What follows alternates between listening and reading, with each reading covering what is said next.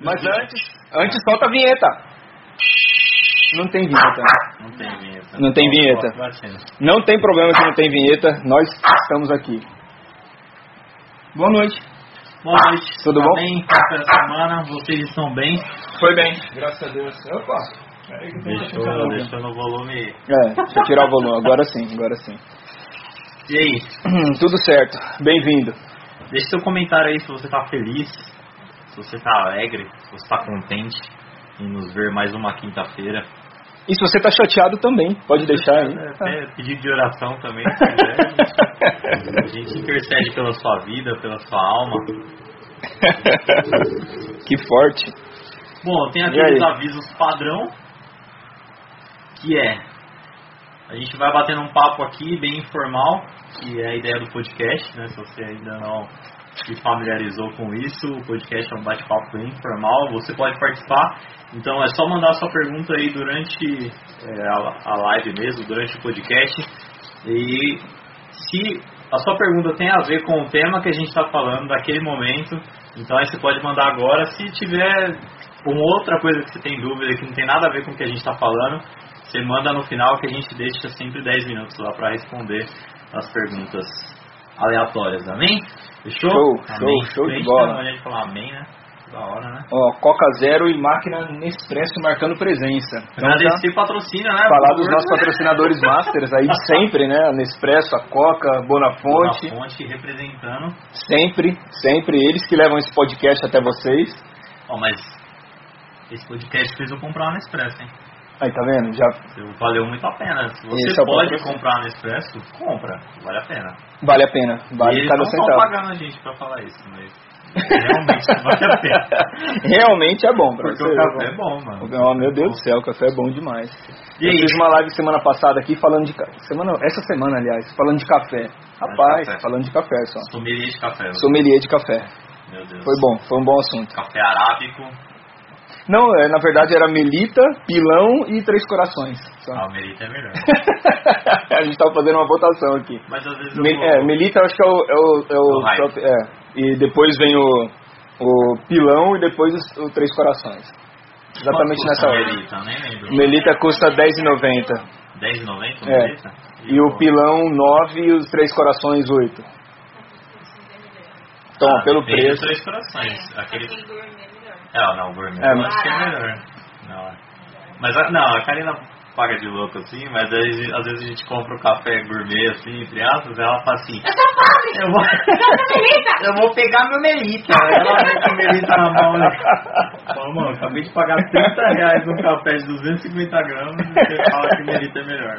Oh, meu Deus do céu. Mas realmente é bom, às vezes, Eu gosto. às vezes dá vontade de tomar um melita. Eu gosto, eu gosto de Melita, mas eu prefiro nesse- eu prefiro o grão, na verdade. Foi isso que eu falei pro pessoal, lembrei, foi isso que eu Grão? falei. Eu prefiro o grão moído. Coado. Moído, moído na hora ali já. Nossa, é uma maravilha. Expresso ou? Expresso? Expresso. É. E aí, o que, que nós vamos falar hoje? Hoje é música, arte e adoração. Música, arte e adoração. Eu já tenho uma pergunta pra você. Já? Já. Tá cedo ainda. O- os levitas levitam? Começa. É, eu, às vezes eu tenho vontade de empurrar alguém de um prédio, de um. Não precisa ser muito, mas uns três andares pelo menos. Ah, já dá um estrago. Já, é, só pra saber, se, pra tirar a dúvida se vai voar mesmo ou não. É, mas levitas, quem são os levitas, né? A gente, a gente tem uma confusão muito grande é, de que levita hoje é aquele cara que é responsável pela música na igreja. É o cara que toca, que canta, que ministra louvor, a gente chama ele de levita. Quem são os verdadeiros levitas? Os verdadeiros levitas, eles são descendentes da tribo de Levi. Por isso, levitas. Eles são descendentes da tribo de Levi e na divisão, na- a- quando o povo de Israel herda a terra e eles fazem a divisão, você tem 12 tribos e 11 espaços de terra. Então, os levitas ficariam sem um espaço. Eles não tinham terra. mal, né? Os levitas se deram mal. Então eles foram escolhidos por Deus para cuidar do serviço do templo. E Então eles não eram só músicos. né? eles não eram só músicos. Eles eram os responsáveis é, pelo serviço do templo. Então o sacerdote era levita, o sumo sacerdote era levita, os trabalhadores do templo eram levitas. Então todo mundo que trabalhava no templo era oriundo da tribo de Levi. E por isso, inclusive, aí é um outro tema para um outro dia, eles recebiam é, a décima parte de todas as outras onze é, tribos para poder se sustentar. Porque eles não tinham é, terra, eles não plantavam, eles não colhiam é, e eles viviam do serviço do templo. Então, enquanto eles preparavam a liturgia, e, e, se você tem curiosidade de ler o Antigo Testamento, você vai ver que a liturgia de Israel dá trabalho de preparar. Uh, existe uma, uma, é, uma cerimônia litúrgica que é, é tensa demais, é difícil demais, difícil demais, difícil demais mesmo. Então, para preparar toda, tudo Mas isso. Não é só chegar meia hora antes. Três músicas. Não, né? Então, não é, não é. A liturgia era diferente. No negócio do filtro, a, a liturgia é diferente. Não era três louvores, pregação e oração. Né? A liturgia era diferente. Então, isso é, é, requisitava uma é, uma dedicação exclusiva. Então esse povo não trabalhava de outra forma. O trabalho deles era o serviço do templo. Então é, todas as outras onze tribos, é, de tudo que elas colhiam, os animais que tinham, tudo aquilo era entregue para a tribo dos levitas, a décima parte, para criar equidade. Então eles recebiam a décima parte de todos os outros e todos eles ficavam iguais. Todos eles tinham que comer, o que beber e o que vestir. Essa era a provisão. Então se você é músico na igreja, não se chama é, mais de levita. Você não é levita. Você, eu sei que é um nome que, que, a gente, que a gente botou assim, é um cargo, né, hoje. É, virou um cargo, inclusive, né? Levita. É um título, levita. Ah, você tem os, os é, CLT. Você tem, tem até direito trabalhista, inclusive, de levita. Você tem o, é, o, o cooperador, os diáconos, os presbíteros, os evangelistas, os pastores, os bispos, os apóstolos e os patriarcas. Essa é a hierarquia. E ali no meio, assim, você tem o, aquele cara que, que é o levita. E, e assim, e, a única responsabilidade dele no, na liturgia cultica é escolher três louvores. Brincadeira, se você é levita. é... Você merece o nosso respeito, né? Porque não é à toa ser É, descendente de Levi. É, então, só pois é. pois é, pois é. Oh meu Deus Ai, do céu. Jesus. Vamos lá. Bom, vamos lá. É, falando um pouco de, dessa questão dos levitas aí, dos músicos da igreja, você acha que a gente está acabou na trajetória se perdendo um pouco no caminho sobre o que é adoração, o que é música, o que é arte, o que não é adoração, o que não é música, o que não é arte, É. esse tipo de coisa assim. Boa. É, eu acho que sim, eu acho que a gente está bem perdido mesmo. É, a, a música ela tem um papel importante na, na história do povo de Deus. A- a- o primeiro registro de música que você vai encontrar na Bíblia está lá na, na Torá, lá no livro de Êxodo, que é quando o povo é, faz a travessia do Mar Vermelho é, e o- o- eles todos passam em terra seca e logo em seguida o mar fecha e os inimigos é, são mortos ali. Há um grande massacre dos, do, de Faraó e o seu exército que perseguia o povo de Deus. Então a Miriam, irmã de Moisés, que era o, o líder do povo, né, o responsável pelo êxodo, ela, ela faz a primeira canção. Então é a primeira música que tem registrada na Bíblia. E, e aquilo era um cântico de agradecimento, era um cântico de gratidão. Então a, a música ela sempre, ela sempre esteve muito ligada na, na liturgia eh, do povo de Deus.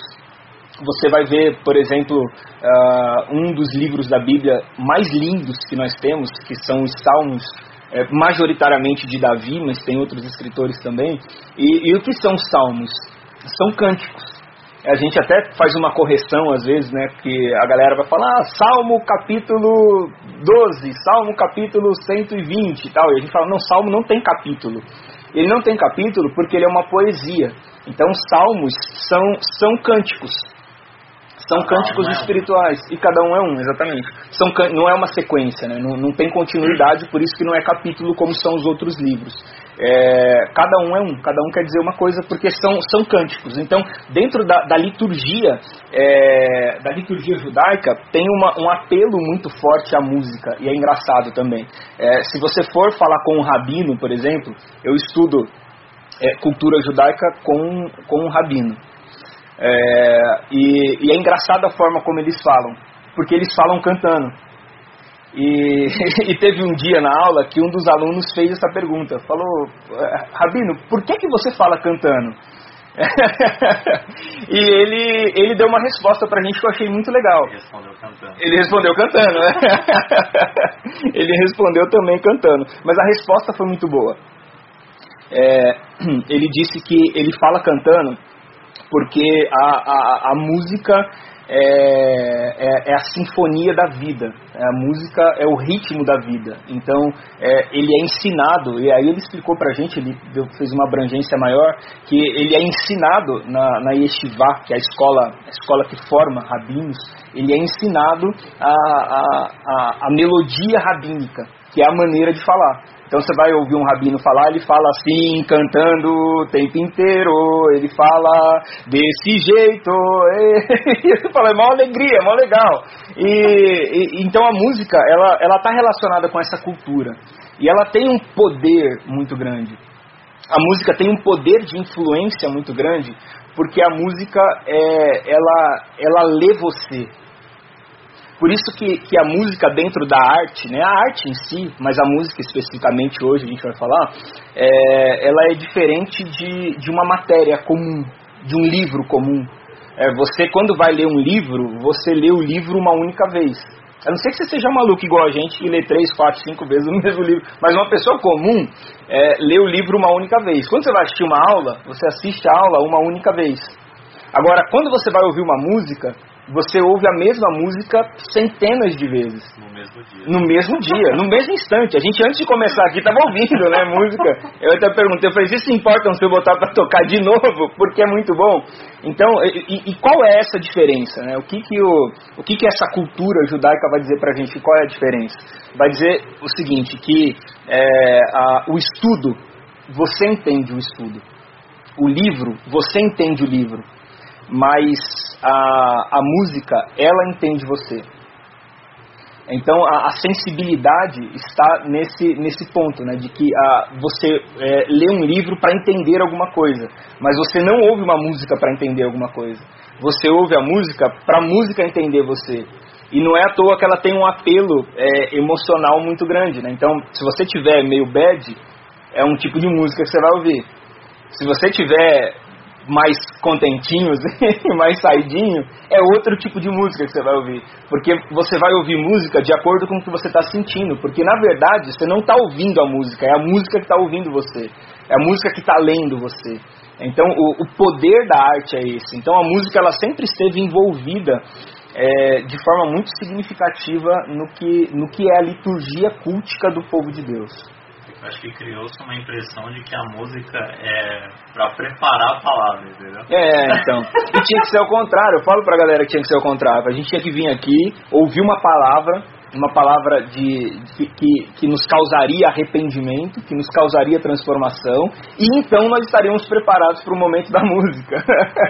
Que aí a gente escolhe os louvores pra galera ir chegando, né? Porque a galera não chega no horário. Não, mas é difícil mesmo, né?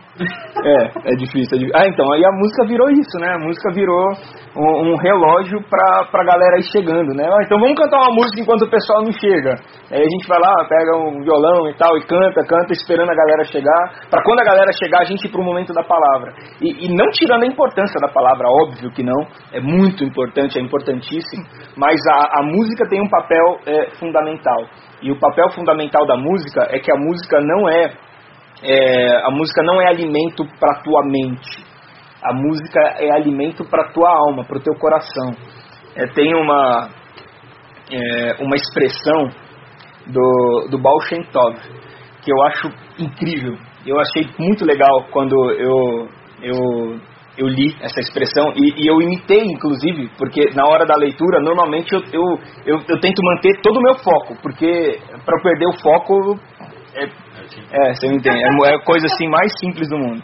E aí ele, é, ele pede no, no livro para você fazer alguns, alguns gestos. E eu, lendo, fiz os gestos, eu repeti, parecia um doido sozinho fazendo gestos. Ele fala assim, ó, é, coloca as mãos na sua cabeça.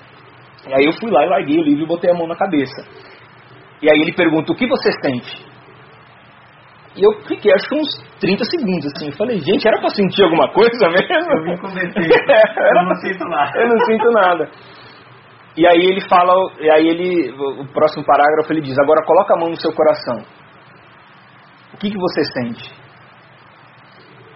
Você sente batidas de um compasso. E aí ele conclui dizendo, é, então o que dá ritmo para a vida não é a sua mente. O que dá ritmo para a vida é o seu coração. Porque o coração tem compasso. É, o coração tem, tem melodia. Tem um metrônomo ligado aí dentro de você. E se ele desandar, lascou.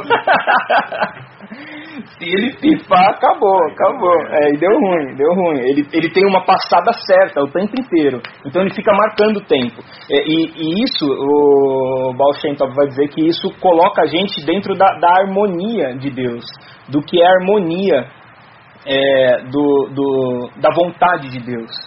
É, então, uh, Deus, tem, Deus tem um ritmo, Deus tem uma harmonia. E essa harmonia de Deus está rolando, essa harmonia de Deus está acontecendo. E, e, nós só podemos sentir essa harmonia de Deus dentro do compasso. Então, a, a, nossa cabeça, ela não produz ritmo, mas o nosso coração produz. Eu acho interessante, achei legal. Você quer cobrir lá esse trem? Cobre esse trem aí. Cobre aí. Você ficou bom? Não, achei que ficou mais claro. Ficou mais claro? Ah, então tá bom, então deixa. Vai lá. Não, era de LED, né? Se de LED esquentar, deu ruim. Não tá tudo certo, então. Bom, voltando a falar sobre a questão da importância da música, você acha que, pelo menos eu tenho essa impressão, né, que em algum momento a gente acabou esquecendo da importância da música para gerar transformação, que é aquilo que você falou, que a música toca a alma, então a gente acabou esquecendo isso, deixando de lado, e a gente estava simplesmente fazendo música como parte do, do culto, mas sem propósito algum? E eu fico olhando assim, às vezes eu falo assim, mano, tipo, às vezes a gente vai só pra fazer a música e vai embora, nem a gente é transformado, ninguém é transformado, né? Então nesse caso a gente tá fazendo algum tipo de adoração ou não, você está fazendo música, né? Como a gente rompe um pouco essa barreira entre a música e a adoração, assim? Na, eu acho que a primeira coisa que a gente precisa fazer é realmente distinguir isso. Música é uma coisa, adoração é outra coisa. É, é, a, a, música ela tem um poder de sedução muito grande, mas a, a, adoração ela, ela é de outra esfera. A adoração é de outra é, é, é de outro é de outra consciência. Então a adoração é um estado, é, de forma que não dá para você é, é produzir adoração, você produz música. Mas adoração, você, você vive, você é aquilo. Então, adoração se trata de uma essência. É, um dos textos que eu gosto bastante quando eu vou pensar sobre esse assunto é o Evangelho de João, capítulo 4, a conversa de Jesus com a mulher samaritana. E é engraçado que é, é uma expressão que a gente usa hoje para pregar, e é um dos textos mais lindos bíblicos, e Jesus falou para uma mulher. A plateia dele era uma pessoa só. E, e naquele, naquela época, no, num contexto é, patriarcal, num contexto machista, não era só uma pessoa, né? Era uma mulher e samaritana. Era meia pessoa. Era, era meia pessoa, mas é verdade, era meia pessoa. Era uma mulher e samaritana. Esse era o contexto que ele estava pregando. Os melhores sermões, inclusive, de Jesus, ele pregou para uma pessoa só, né? João capítulo 3, que é a gente chama na teologia de coração da Bíblia, João 3,16, que Deus amou o mundo de tal maneira que deu seu Filho unigênito para que todo aquele que nele crê não pereça, mas tenha vida eterna. Ele falou isso para Nicodemos. Era um cara só, era uma plateia de uma pessoa. E João capítulo 4, quando ele diz é, a hora vem, a hora é chegada em que os verdadeiros adoradores adorarão ao Pai em espírito e em verdade, era uma pregação para uma plateia de uma pessoa só também, que era a mulher samaritana. Então, é, a, a, primeira coisa que a gente aprende com Jesus é que a gente não está aqui para promover espetáculo. Né? A gente não está aqui para multidões, a gente não está aqui para é, é, promover a, a, nossa imagem. A gente está aqui realmente para se deixar ser conduzido por Deus e pelo Espírito de Deus. E aí, uma, essa frase que ele diz para ela, para a mulher samaritana, é, a hora vem e a hora é chegada em que os verdadeiros adoradores adorarão ao Pai em espírito e em verdade. Então, nisso ele, ele traz a, a definição do que é a adoração. A adoração é algo espiritualmente verdadeiro ou, se você preferir, verdadeiramente espiritual é, em espírito e em verdade. Então é verdadeiramente espiritual ou espiritualmente verdadeiro. É, esse é o, é o contexto do que é adoração. É um estilo de vida, é uma forma de viver, é uma, é uma maneira de viver que glorifica Deus. E você não glorifica Deus quando você está com um instrumento na mão. É, você não glorifica Deus quando tem um microfone para você cantar e gente para te ouvir. Você glorifica Deus é, na maneira como você vive. E isso agora é, é um meio que você encontrou de, de expressar a sua adoração. Então a música ela sempre vai ser um meio. Ela nunca vai ser um fim. A adoração, a, a adoração é, é, é uma essência, é uma vida. A música é um meio pelo qual você expressa essa adoração que você já vive. Então a adoração ela está ela tá muito centralizada no que é a, a essência do ser. Então é, é, em espírito em verdade, é espiritualmente verdadeiro ou verdadeiramente espiritual. E se não for verdadeiramente espiritual, não é adoração. É só um show, né? É só um show, então e, e, não, e não vai adiantar. É porque música boa, é, se nós formos ser sinceros, música boa, a galera que está fora da igreja também faz. E em alguns momentos faz melhor a propósito faz melhor. Eu, eu, lembro, eu tive uma banda antes. Vamos começar agora aqui. Né? Senhor, é, vamos cair o nível da conversa. Não saia da live. Vai durar pouco. É, tá muito sério. Vamos, vamos contar aqui um, um caos. É, quando eu era adolescente, eu tinha uma banda de, de rock and roll. Nós fazíamos cover do, do Slipknot. Depois, se você não sabe o que é isso, dá um Google. Não, dá um Google não, dá um YouTube depois e ouve lá umas musiquinhas, que é divertido. Fazia cover do, do Slipknot e do System of Down. Você usava máscara também? Não, não, mas a gente pintava o rosto. Mentira! é, pintava o rosto. Cara, que Ela não me conheceu nessa não. época, senão eu não tinha casado, não. Não vou falar que você pegou na parte boa, porque não foi. a parte boa ainda vai chegar. Né? É uma esperança. Um dia vai herdar a terra prometida. É, é, é fé, isso aí. Meu Deus do céu. Então, nós fazíamos cover do, do Slipknot e do System of Down. E, e, e, nós tínhamos uma rotina. Éramos adolescentes, mas a gente tinha uma rotina. E, e a gente só, a gente estudava, trabalhava e tinha banda. Então o que, que nós fizemos? Nós pegamos o, o, dinheiro de todo mundo, o salário nosso todo, todo, todo, todo. Quer dizer, todo o que sobrava, né? Porque o salário a gente recebia e dava para o pai e o pai devolvia para a gente uma parte. É. Então todo o nosso salário, que não era o que a gente recebia, mas era o que o pai dava para a gente do que a gente recebia, nós compramos, é, é, eu me lembro até hoje, nós compramos cartela de ovo, um monte, é, pinche, e, e, nós pegamos um cômodo da casa de um dos integrantes da banda e a gente passou ali o mês inteiro colando cartela de ovo, passando pinche. Nossa, o negócio ficou assim que não, não passava nem ar, que dirá som. Não dava nem para respirar lá dentro. Ficou terrivelmente é, abafado. E aí nós começava, começamos a ensaiar à noite, quando chegava do, do, do trabalho. É, do trabalho não, da escola. A gente trabalhava de manhã, estudava à noite, chegava da escola e ia ensaiar. E nós ensaiávamos todos os dias, de duas a três horas por dia. Todos os dias. Nós éramos empenhados de verdade. Nós não colocávamos uma música no, no, no, na lista nossa de, de, apresentação e nós fazíamos diversos shows, inclusive. Era bem legal. Lá no bairro lá era conhecido o trem. Eu vou falar o nome da banda. Não, não vou falar o nome da banda que é mancada. Slave. Slave. Slave. Não existia, né? Slave. Não, existia Slayer. A nossa banda chama banda Slave, que é escravo. não me pergunte por que botamos esse nome. Mas nós fazíamos diversas apresentações ali no, no, em bares, bares de rock e tal. E, e nós não colocávamos uma música no, no nosso set de, de apresentação é, se ela não estivesse totalmente dominada por todos os integrantes e estivesse totalmente certinho. Se não, se não tivesse a absoluta certeza de como seria. Nós éramos extremamente cuidadosos e diligentes em tudo isso. A apresentação nossa era top. Era top, era legal, era legal. Nossa, era muito legal. Pintava o rosto, mas era legal. Pintava o rosto, mas era legal. e aí depois eu converti, um tempo depois eu converti. Aí quando eu converti eu saí da banda, aí os meninos, nossa, a gente tinha gravado um CD. E nós tínhamos gastado uma grana violenta em CD tava e tal. Tava sério, a gente tinha gravado um CD. E aí quando eu converti, eu peguei o CD que a gente gravou, eu piquei ele em pedacinhos, joguei tudo fora, porque falaram pra mim que era do diabo. E eu acreditei, agora hoje eu falo, não era do diabo, era nossa, foi a gente que fez, né? o diabo não tem nada a ver com isso. Mas nós jogamos tudo fora, gastamos todo o dinheiro, os meninos pararam de falar comigo. Perdi a amizade dos meninos, porque eu saí da banda e estraguei a banda, estraguei o projeto. É... E aí eu fui para a igreja. E aí quando eu fui para a igreja, eu encontrei uma outra realidade de, de musicistas. A gente. A é, a gente chegava lá no, no culto e, e aí assim, é, todo, faltava, sei lá, o culto começava às 7, aí era 6h45, a galera falava assim, aí gente, vamos lá, vamos lá, que música que a gente vai tocar?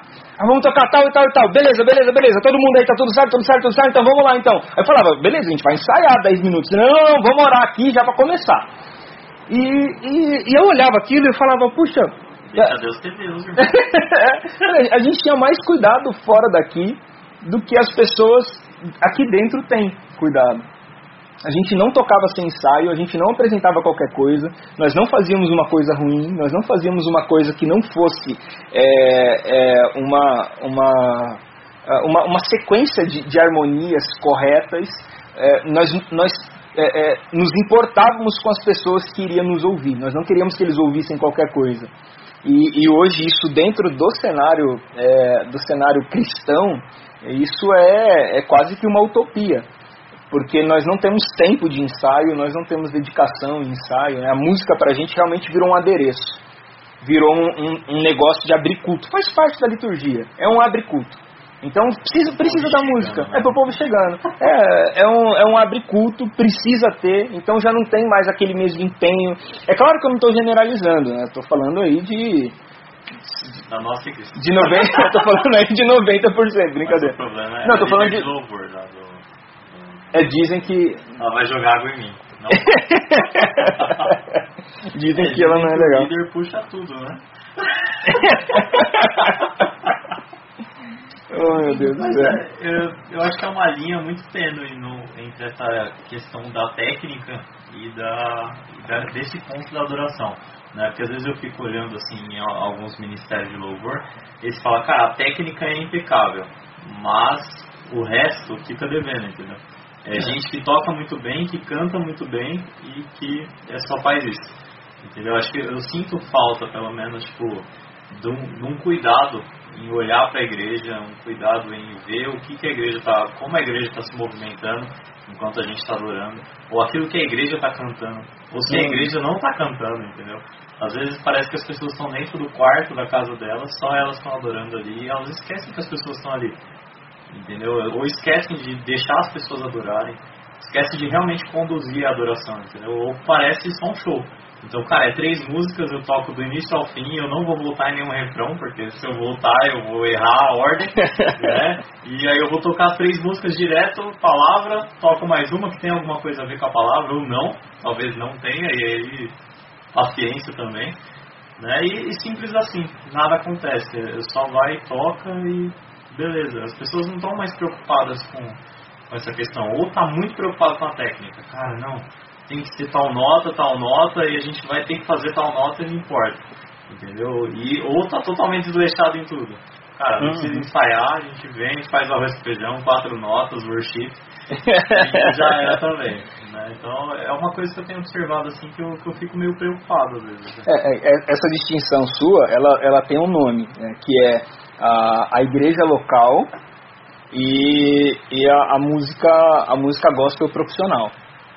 A, a igreja local normalmente ela se enquadra dentro desse perfil de pessoas que é, acabam não, não sendo tão diligentes na, na aptidão do que faz, mas em contrapartida se preocupam é, com, com a sua espiritualidade. E dentro do, do cenário do, do, profissionalismo gospel, você enxerga é, pessoas que se preocupam com a, a, aptidão, se preocupam com, é, com, com, o estético da, da música, com o lado tangível da música, mas não se preocupam realmente com o seu é, com o lado espiritual, com o seu sentido, com o seu significado. Às vezes eu sinto falta também em algumas igrejas locais essa visão espiritual. Assim, aí tem, é, então, tem, tem as exceções, mas assim, como, como via de regra, é, esse, esse é o ponto. A igreja local você vai ver gente mais comprometida, mas sem, é, sem capacidade, sem capacitação técnica, e na, no mercado musical você vai ver gente com capacitação técnica mais distante desses compromissos espirituais. E por que isso, né? Porque é, é pela, pela exigência do, do próprio contexto. Então, pela exigência do contexto, você vai encontrar dentro do cenário musical gospel, é, você vai encontrar uma rotina que não permite com que os músicos é, é, é gerem isso. É, eles são pessoas agora que, dentro do nosso cenário, não muda nada. Eu falo de mundo gospel, mas não muda nada do, do, do que a gente chama de mundo secular, né? não muda nada é, eles é, são transformados em popstars. Eles são transformados em, em, em pessoas de, é, de, de, renome, pessoas que são muito procurados, têm uma, uma agenda muito competitiva, é, e, e, isso é, consome essas pessoas. Eu, eu, eu tive por um bom tempo é, contato com, com esse mundo enquanto eu, eu, pastoreava uma igreja que era na época a igreja da moda, né? Então a gente tinha, tinha muito contato com, com esse mundo, nós tínhamos uma rádio e os cantores famosos sempre estavam por lá, lançando seus hits e tal. E, e nós percebíamos, eu pelo menos em observação, eu sempre percebia o cansaço, o esgotamento em que essas pessoas sempre estavam. Porque elas chegavam na rádio e, e já vinham de um outro compromisso. E elas chegavam na rádio para uma entrevista de 15 minutos para poder lançar o hit. E quando chegava na rádio, da porta até sentar na, na, na bancada, é, elas paravam 30 vezes para dar autógrafo, para tirar foto, para apertar a mão, para dar um abraço, para não sei o que, para orar, blá, blá, blá. Então é, era, era um percurso, era um trajeto de dois minutos, da porta da rádio até a bancada. Elas demoravam uma hora para chegar lá. E depois, na hora de ir embora, era a mesma coisa. E aí a pessoa, ela, ela perde isso, entende? Então isso é, vai desgastando, isso causa um desgaste muito grande. Então é, é muito difícil, dentro do mercado, você manter uma, uma consciência sã, você manter um nível de sanidade, de lucidez espiritual. Porque a, o, o próprio, a própria lei de mercado não te permite isso a, a, o próprio mercado não permite com que você seja alguém que, que invista o seu tempo na espiritualidade, porque não te sobra tempo. Não, não dá, é, ele te consome demais porque você vira um, um ídolo desse mercado. E o mercado gospel é um mercado produtor de ídolos. E aí, por outro lado, você tem a igreja local. E a igreja local são pessoas que, junto com a música, elas somam outras 5, 6, 7, 10 atividades na igreja. A, a, a música não é a única atividade. É, por exemplo, é, eu por muito tempo participei do Ministério de Louvor. Estão é. pedindo para eu cantar? O pessoal recebe mal. A nerê. Corta essa parte, é. Não, não dá pra parar a transmissão. A gente tá com os problemas Não, não vou cantar. Se tiver pergunta aí também, vai mandando que a gente vai falando. Né? É. Só recapitulando. Se quiser que eu canto, eu cobro 10 mil reais, tá, gente? Se alguém fizer a transferência agora no Pix, eu olho aqui, não tem problema. Se fizer um Pix de 10 mil reais, eu canto. Se não, vai ficar na saudade aí. Vai ficar na saudade. é, vai ficar... te, te adianto que não vale 10 centavos, mas eu cobro 10 mil. Meu Deus. Então, você participava do participava do Ministério de Louvor. Mas junto com o Ministério de Louvor, é, eu, eu, participo do, do, do, corpo pastoral da igreja, eu participo do conselho, eu participo da administração. Então, são, são várias. Eu vou dar um exemplo de você e da Karina, por exemplo. Vocês participam do Ministério de Louvor da igreja. Se você ainda não viu... Isso, Se você ainda não, não viu, não veja. Permaneça assim. Isso, fica desse jeito. Brincadeira, entra depois aqui no YouTube, digita Igreja Batista Mosaico. E aí procura lá um vídeo em que o, o Vini esteja cantando e, e aí você dá um dislike. Não, não faz isso não. Brincadeira, brincadeira. Brincadeira. Então, mas vocês participam do Ministério de Louvor da igreja. Junto com o Ministério de Louvor, vocês são líder de, de jovens. Então, é, a gente, na, na, igreja local, acaba acarretando sempre outras é, atividades. Então, é, essas outras atividades tiram de nós a possibilidade de, de investir para um, um, em um crescimento é, técnico, em um, um, crescimento é, profissional no que diz respeito à música. Então, o que, que é a, a, a música boa?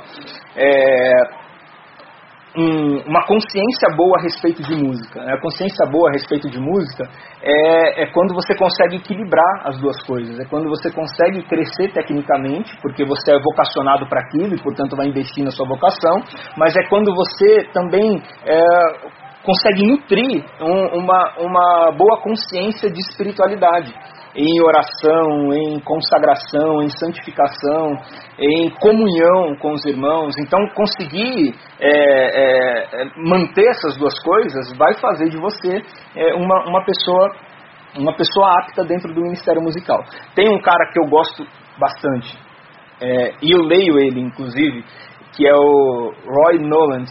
E ele é líder de louvor da Saddleback que é uma igreja na Califórnia, uma das maiores igrejas do mundo, e ele escreveu um livro chamado O Coração do Artista. Vai cair? Eu acho que vai, tem grande Vai cair? Deixa cair, se cair. Estão tentando me derrubar aqui, gente. Estão tentando me derrubar, tá louco. A cadeira tá batendo aqui, o negócio tá muito é, é, A culpa é minha, então, agora. Tudo que acontece aqui é culpa então, Você olha pro alto, olha, você olha pro alto e fala, meu Deus. Ia ser no mínimo divertido se acontecesse. Né? Ó, oh, eu posso tomar um café? Por favor. Acho que eu nunca falei tanto na minha vida, Vini. Ajuda aí, né? Sono, né, cara? Eu fui inventar uma reforma lá em casa. Tá vendo? Você não sabe fazer reforma e fica inventando reforma? Inventa hum? coisa que você sabe fazer, gente. Vou dar uma dica. é, invente coisas que Contrata alguém profissional é, para fazer as coisas. Você vai fazer a sua esposa muito feliz quando você contratar alguém. E você vai ganhar muito tempo. ah, eu, eu sinto dores até para mexer o olho. Eu mexo o olho, dói o joelho. Eu sinto dores para sentir dor. Qual a pergunta? Deixa eu só falar o nome do cara, senão depois eu vou esquecer. Roy Noland, ele é líder de louvor da Saddleback, que é uma das maiores igrejas do mundo na Califórnia. Igreja, inclusive, do pastor Rick Warren, que é. Tem um livro dele ali em cima. É? Eu não tô vendo mais. Tem alguém aqui pegou meu livro? Aqui, ó, já vi, ó. Uma igreja com propósitos. Rick Warren. É o da capa roxa. Eu achei. É que meu coração doeu agora, por isso que eu levantei pra ver. meu Deus, meu livro não tá ali. de louvor esse, esse livro? Não, esse livro não fala de louvor. Esse livro é do Rick Warren. Rick Warren é o pastor ah, do Roy Noland. E o Roy Noland é que escreveu o livro Coração do Artista. é só uma volta pra vocês entenderem quem é. E ele é, ele é um, um cara muito respeitado no ramo da música. É, porque ele é líder de louvor de um dos maiores ministérios de louvor de uma das maiores igrejas do mundo. E uh, o, o, Roy Noland ele vai dizer assim que tem uma, uma a leitura que ele faz do louvor eu acho muito legal. Ele fala assim que uh, a música que você canta na igreja é, não é não é para Deus. É isso que ele ensina uh, o, os liderados dele fazer. Ele fala assim, a música não é para Deus. Para Deus é a adoração. A música é para as pessoas que estão ouvindo vocês. Então Deus não vai ficar feliz se você, se você tocar bem, se você é, fizer um solo de guitarra arrebatador, se você alcançar um tom altíssimo. Deus não vai ficar contente com isso. Porque Deus não se surpreende com as palavras que saem da sua boca. É, Deus espera a profundidade, a inteireza da entrega do seu coração. Então, ele faz uma distinção entre música e adoração. Ele fala, ó, a adoração você entrega a Deus, no momento da música. A adoração você entrega a Deus. Mas a música é para os seus irmãos. E os seus irmãos não recebem a adoração que você dá para Deus. Mas eles recebem a música que você está tocando. Então a música que você está tocando precisa ser perfeita para os seus irmãos e a adoração que você está oferecendo precisa ser perfeita para Deus. Rapaz, é um trampo, hein? É um trampo. Responsabilidade. É, responda. Tá querendo o quê? Tá esperando o quê? Eu achei que era só três músicas chegar meia hora, né? Worship, né? Worship. Três notinhas, não, não rola. E eu acho muito legal essa distinção que ele faz, né, da, da adoração que você entrega para Deus e da música que você entrega para os irmãos. Porque isso virou realmente uma confusão. A gente sempre acha agora que a música em si é a adoração. E a música não é a adoração. A, a, a música, os instrumentos, a harmonia, não é isso que Deus está recebendo. Deus não está recebendo a, a, nota do seu violão novo. É um violão top. O Vini comprou um violão top lá. E Deus não recebe aquele negócio. Não, não. Gasta dinheiro. Deus não recebe a harmonia do seu violão, a, a, marca do seu cabo, se as caixas são boas, se está bem equalizado. Não é isso que Deus vai receber. Deus vai receber a adoração. É o que está é tá por trás disso, é a essência disso. Quem vai receber isso se, a sua caixa, se, a, se, as suas PAs são boas, se o seu instrumento é bom, se a sua voz é afinada, se você toca direitinho? Quem vai receber isso são as pessoas que estão ouvindo você. Então, para entregar um pacote completo, entregue uma música boa e uma adoração genuína. Você acha que o ministro de louvor ele tem algum papel em conduzir a igreja em adoração? Ou... O, o ministro de louvor, aí eu vou citar o Roy, o Roy Noland outra vez. Oi? Ele conversa com a igreja. Eu vou, eu vou citar o Roy outra vez. Ele diz assim que é, o ministro de louvor ele precisa é, é, ter no, no, momento da condução a, a, liberdade da adoração. Então, quando fala que o ministro de louvor ele conduz a igreja à adoração, ele conduz porque ele está lá. Ele, ele está nesse ambiente, ele está nessa realidade de adoração. Então, ele traz a igreja para a realidade em que ele está é, não é a ideia dele pegar na mão da igreja e os dois irem juntos. Ele está lá. Ele tá puxando, e ele está puxando a igreja para a realidade em que ele está. Então ele é o cara que tem a liberdade da adoração. Ele adora livremente dentro da música que a sua retaguarda está oferecendo. Então a retaguarda está produzindo música para as pessoas e ele está ali junto com todos no, numa conexão oferecendo adoração a Deus. Então as pessoas vão entrar na atmosfera da adoração fazendo uso da, da música como um instrumento. Então a música é a instrumentalidade que vai é, conduzir é um vocês. É um meio para chegar lá, exatamente. Tem uma pergunta, a Karina falou. Antes que o Vini faça outra. Tem duas? Ixi. Já tava engatilhado. E qual que, qual que é? Tá. Espera aí então, espera que eu vou ler, espera aí. Criar um fundo musical na pregação para estimular as emoções. O que acha disso? Vai você primeiro. Traga-me um tangedor, né? Vai você primeiro enquanto toma meu café. Cara, assim, eu... Que a propósito tá cheiroso. Esse café é bom demais. Nossa, meu Deus. eu acho bom, mas... Não precisa nem de música. Bota um café lá, gente, ó. Isso aqui leva qualquer um pra adoração. Assim, ó, eu acho o fundo musical depende do propósito. Qualquer coisa que você vai fazer vai depender, vai depender do propósito. Né? A palavra fala que tudo é puro para aqueles que são puros e tudo é impuro para quem é impuro. Né? Então, se você vai colocar um fundo musical ali na, no momento da palavra para compor realmente o fundo, porque não sei se você já percebeu, mas quando tem um teclado no fundo, fica muito mais preenchido aquilo que você fala. Uhum. Né? E quando está vazio, só você falando, é meio é meio estranho, né? Meio, é um negócio meio, meio triste, assim. Então eu gosto, eu gosto, acho legal o fundo. Né? Em alguns momentos quando eu vou pregar, até peço para alguém às vezes fazer um, um fundo assim para fazer as pessoas chorar, entendeu? Não, mentira, mas eu acho legal, eu acho bacana. Mas eu acho que depende do propósito. Se você está fazendo para tocar a emoção das pessoas por meio da, seja da música ou da, da sua capacidade de falar, aí já perdeu o propósito. Né? É. A, a, música tem um apelo, como a gente está falando desde o começo, né? A música tem um apelo emocional muito forte, muito forte mesmo. E, e ela faz com que as pessoas é, é, é, pratiquem uma, uma análise introspectiva, que é aquela ideia de que a música lê você. Você lê o livro, mas a música lê você. Então a música, a música é, ela sugere uma introversão, ela, ela leva você para dentro de si. E, e quando você é, tem uma, uma ferramenta como essa, uma ferramenta poderosa como essa, por que não fazer uso dela? É, por que não usá-la? Mas aí é o que você falou, né? O, o cara que quer fazer isso só para comover, então ele, ele perdeu o, o, sentido do que ele está fazendo. É verdade. É sempre... Ele está pregando para comover as pessoas. É, aí, aí já era. Eu acho assim, o, ah, se eu terminei a palavra e 10 pessoas choraram, beleza. É, show, show.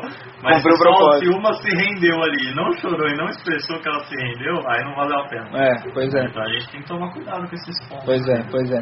Mas Não eu é esse o objetivo. Acho bacana o fundinho musical, acho que quebra algumas barreiras ali que Eu gosto também. a gente falar não, não vira. Eu gosto, eu não faço uso, mas eu, eu, eu acho legal quem faz. Eu não faço uso porque normalmente, é, é, pelo, pelo meu estilo de fala, é, eu acho que às vezes não, não, não casa.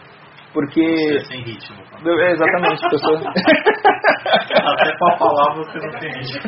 oh meu Deus do céu. Eu bato palma desafinado, gente. É dureza. Minha palma é desafinada. Esses dias eu fui perceber que eu bati uma palma, fui bater a outra, saiu diferente. Falei, meu Deus, minha palma tá desafinada. Não, eu não consigo cantar e bater palma.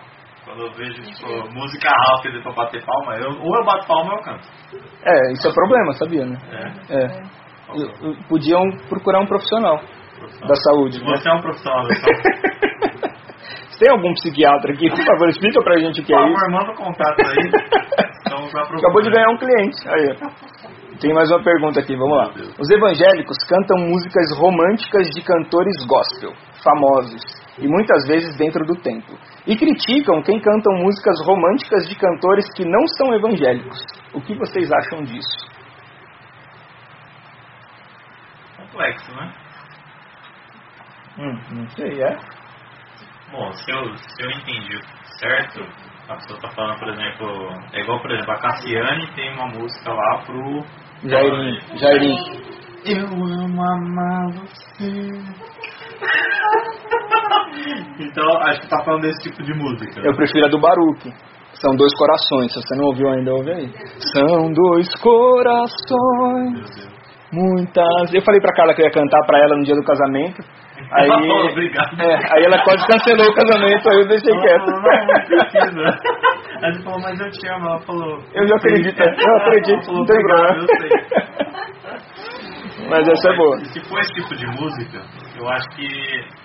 Acho que depende do momento do culto, né? Se você pegar uma música dessa que é pra você, sei lá, cantar pra uma outra pessoa, no momento de louvor ali, que era justamente para as pessoas serem puxadas pra adoração, cara, não tem nada a ver. Né? Agora, por exemplo, ah, eu vou pedir a Karine em casamento. E aí cantar. Mano, é um momento. Essa casa é sua casa. É, não tem nada a ver. Agora, se eu cantar a música do, do Jairinho e da Cassiane, vai ter um momento ali que vai se encaixar. Mais ou menos. É, é. Já foi. Um dia já encaixou. um dia fez sentido. Mas eu acho que depende do momento. Né? Agora, sobre música secular, é, num ambiente litúrgico, eu sou contra, independente do, do momento. Não, a pergunta não, não é essa não. Assim, é, a pessoa, ela critica quem canta música romântica secular, mas ela canta música romântica de cantor gospel. Então por que, que a romântica secular é errada?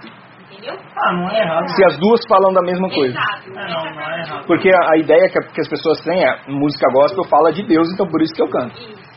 E aí quando é uma música gospel que não fala de Deus, Aí é. Não, eu acho que não existe uma arte. é, Deus não separou as coisas em gospel e não gospel, né? Tipo, senão, Deus criou todas as coisas. Ele não criou só aquilo que é gospel, só aquilo que é né, voltado para esse meio. Eu acho que o gospel é um mercado, como outro qualquer. E é isso que falta, acho que, na, na cabeça das pessoas, né? O, o, a indústria gospel, formação aqui, momento cultura. Meu Deus. É, a indústria gospel é uma das maiores indústrias do cenário brasileiro. E tem um dos maiores faturamentos. A, a Expo Cristã, que acontece no, na Expo Center, na, no Center Norte, inclusive foi onde eu lancei meu livro, Eu um Discípulo, olha, Merchan. Expo, patrocina nós aqui. Se Eu vou falar mal de você, mas patrocina a gente Se aqui. você não comprou o livro dele, Entra no meu site. vai queimar no mar. www.rodrigomoraespastor.com.br Lá você compra todos os meus livros. Compra dois de uma vez de cada um e dá pra alguém o livro. já. É isso aí. Compra dois de uma vez de cada um, eu te mando. Rapaz, vai bastante livro, hein? Tem 12, 13, 14. Tem 15 livros, vai dar 30 livros lá. Compra 30 livros. Tem cupom de desconto pra quem comprar 30 ali? Tem, você paga 31. Brincadeira. É, esqueci até o que eu tava falando. Expo. Que, mas o que eu vou falar da Expo? Nossa, falou que é um mercado que. Ah, é verdade, verdade, é um mercado. E a Expo Cristã é, é a segunda maior feira do estado de São Paulo. Perde só para para Expo Expo Center Norte. Expo Center Norte? Como que é o nome da, da, da primeira Expo lá? Como que é, Carlinhos, o nome da Expo? Tem a Expo Cristã e tem a Expo Expo Music, obrigado. Quase que eu não lembro. Não, não é evangélica, a Expo Music não é. A, a Expo Cristã, ela só perde em tamanho de feira para a Expo Music. E- Mas ela é a segunda maior feira do estado de São Paulo. Então, o, o mundo gospel virou um mercado muito lucrativo. Você vê, inclusive, é, a- artistas migrando do, do, do cenário secular para o cenário gospel. É, Agora, em questão de música, assim, o que eu sempre é, penso e falo pra galera é que é o seguinte: na minha cabeça, eu não classifico música secular e música gospel. Essa classificação na minha cabeça não existe. Na minha cabeça existe a classificação de música boa e música ruim. E tem muita música gospel que é ruim e eu não ouço. E tem muita música não gospel que é boa e eu ouço. Então, na minha cabeça, a classificação é de música boa e música ruim, não música gospel e música secular. Tem música gospel que, pelo amor de Deus, não dá pra ouvir. Não dá pra ouvir, não dá pra... Não tem como, não tem condição, mas nem que eu queira, nem que eu me esforce, não dá pra ouvir. Foi só um desabafo. Obrigado. Cita um? Posso citar umas cinco. Posso cantar. É uma? Uma só? Ah, uma eu vou citar, é, que é a clássica, né? Tem sabor de mel, a minha vitória hoje tem sabor. Quem me viu passar na prova e não me ajudou, eu não gosto. Advogado fiel, é a mesma? É, tá na farinha do meu saco. Advogado fiel é a mesma também? É a mesma? Não? Também não gosto. O meu Senhor, não sei o que. Queria que ele cantasse. É, quem queria que você cantasse, tá aí, tá cantado. Mas não, eu não gosto. Pra- é, particularmente, eu não gosto. É, é, pode ser uma opção minha, mas pra mim eu classifico como música boa ou música ruim. E, e essas músicas, né, elas estão pra mim dentro de uma categoria de músicas é, ruins. E não é só porque não está dentro do estilo que eu não gosto, é porque a letra não me comunica. Não me fala absolutamente nada. Eu não quero saber. Quem me viu passar na prova e não me ajudou, vai se não vai se arrepender. Porque quem me viu passar na prova e não me ajudou, eu estou disposto a estender as mãos para você e te ajudar no momento da sua tribulação, porque é isso que Jesus me ensina. Dá pra mudar a letra, né? então, Jesus me ensina diferente do que a, a música sugere. Então tem muitas músicas dentro do, do cenário gospel que, que sugere algo diferente das sugestões de Jesus. E portanto eu não ouço. Agora tem muitas músicas fora do cenário gospel que tem uma mensagem é, muito, é, muito mais cristã do que propriamente a- as músicas gospel. E eu acho que aí a gente podia entrar num, num, num ponto de discussão aqui interessante, né? Meu Deus. Todo mundo em choque aqui. Todo mundo em choque. Vamos lá. Que é o seguinte. ah, é, o, o que é, né, o, o que é o- o artista cristão? É porque a gente está falando de música, arte e adoração. Então, o que é o artista cristão? E aí eu cito de novo esse livro do, do Roy Noland, que ele, é, o nome do livro é O Coração do Artista. E ele fala sobre arte, e não só num contexto cristão, mas ele fala sobre arte num, num contexto geral. Então, o que é o, o artista? É, se você for é, fazer a nível de comparação, o artista ele é o, o profeta do Antigo Testamento. Deixa eu explicar melhor para quem para quem tá, tá pegando o bonde e andando. A, a Bíblia vai falar para gente, o apóstolo Paulo vai falar para gente sobre cinco dons ministeriais, que é o apóstolo, profeta, evangelista, pastor e mestre. Há quem diga que pastor e mestre é a mesma coisa, então são quatro dons ministeriais: apóstolo, profeta, evangelista e pastor mestre. Beleza? É, desses dons ministeriais, os dois primeiros, eles é, serviram para lançar fundamentos. Então, apóstolo e profeta, eles lançaram fundamentos para que o evangelho nascesse, para que o evangelho chegasse alcançasse o mundo e, portanto, eles não existem mais. Então, hoje, o que existe para a igreja como serviço é o evangelista e o pastor mestre. É, apóstolo não existe mais, desculpa. É, te dou uma sugestão, ah, eu não queria causar, mas já falei, já tá falado. Eu não tenho como falar desse assunto sem falar isso. Então, se você quiser uma sugestão, eu te recomendo o livro do Augustus Nicodemos Lopes, que se chama Apóstolos, no plural. É, ele traz uma explicação bíblica, teológica, muito fundamentada sobre o que é o ministério apostólico e por que não existe mais o ministério apostólico. E uma das coisas que ele aponta é o fato de que o apóstolo é, ele tem algumas características específicas. Por exemplo, ele foi chamado pessoalmente por Jesus, todos os apóstolos, tanto os doze mais Paulo, que é o apóstolo tardio. É, e eles fazem também uma referência às doze tribos de Israel. Então tinha doze tribos no Antigo Testamento, tem doze apóstolos no Novo Testamento. Aí você fala, ah, mas tem o Paulo que é o décimo, é o décimo terceiro. Aí fala, tudo bem, tem também dos filhos de, de, de Jacó, você tem é, Efraim e Manassés, que acaba também é, gerando a compreensão de 13 divisões e não 12. Então tem o apóstolo tardio, que é o Paulo. É, então, esqueci. Eu fui puxar um negócio. Por que, que não tem apóstolo? Obrigado. Então, uma das coisas que. estou falando para vocês que o meu foco é incrível, gente. Então, é, uma das, das coisas que ele apresenta, e muito bem fundamentado, é que o apóstolo ele precisa, primeiramente, ser chamado pessoalmente por Jesus. Ele recebe. É, ele recebe poder sobrenatural para realizar sinais, prodígios e maravilhas, e ele recebe inspiração do Espírito de Deus para produzir escritura. Isso é o que marca o ministério apostólico. Então ele foi chamado pessoalmente por Jesus. Nenhum apóstolo foi chamado sim, aleatoriamente. Eles foram chamados, é, não, foram chamados pessoalmente por Jesus. Eles receberam é, poder para realizar sinais, prodígios e maravilhas. E eles receberam inspiração do Espírito Santo para produzir escritura. E, e isso já acabou. Isso já foi. Isso foi para fundamentar a igreja. A igreja, uma vez fundamentada, esses dons ministeriais cessam. E a gente permanece agora com o evangelista e o pastor mestre. Beleza? Eu não vou entrar nesse assunto. Outro dia a gente marca uma live para falar só sobre isso. Entrou no caos. É, entrou no caos, estourou Ah, a bomba e eu saio e deixo mortos e feridos para trás. assim, acho que se a... Beleza, a galera entende que talvez exista apóstolo, e aí agora você tá falando que não existe. Aí se o cara ficou tão incomodado assim com o cargo dele, tá errado também, né? Pois só, é. É só um nome. Pois O é. importante é aquilo que você tá fazendo. Pois Se é. você tá pregando a palavra, se você tá ajudando o seu próximo, amando o seu próximo, cuidando da sua igreja local, não importa se vão te chamar de servo, de, de pastor, de apóstolo, de De ô, Rodrigo. ô, ô, ô, se chamar de ô eu ouço, não tem problema. Se eu chamar de Rodrigo, eu, eu chamei a semana toda ele de Rodrigo, eu não consegui meus 60 dias no banco Tá lá pra, pra terminar de reformar minha casa. Então, cara, não se apegue no, no seu Não, cargo não. Se chamar de ô, você atende. Atende, já era, velho. Para com essa bobagem. É, então, sobra pra gente o, o evangelista e o, e o pastor mestre, certo? Ah, então, ah, quem, quem são os, é, os, os artistas cristãos? Então, o, o Roy Nuland ele vai fazer uma, uma comparação dizendo que o artista cristão ele é o profeta do Antigo Testamento.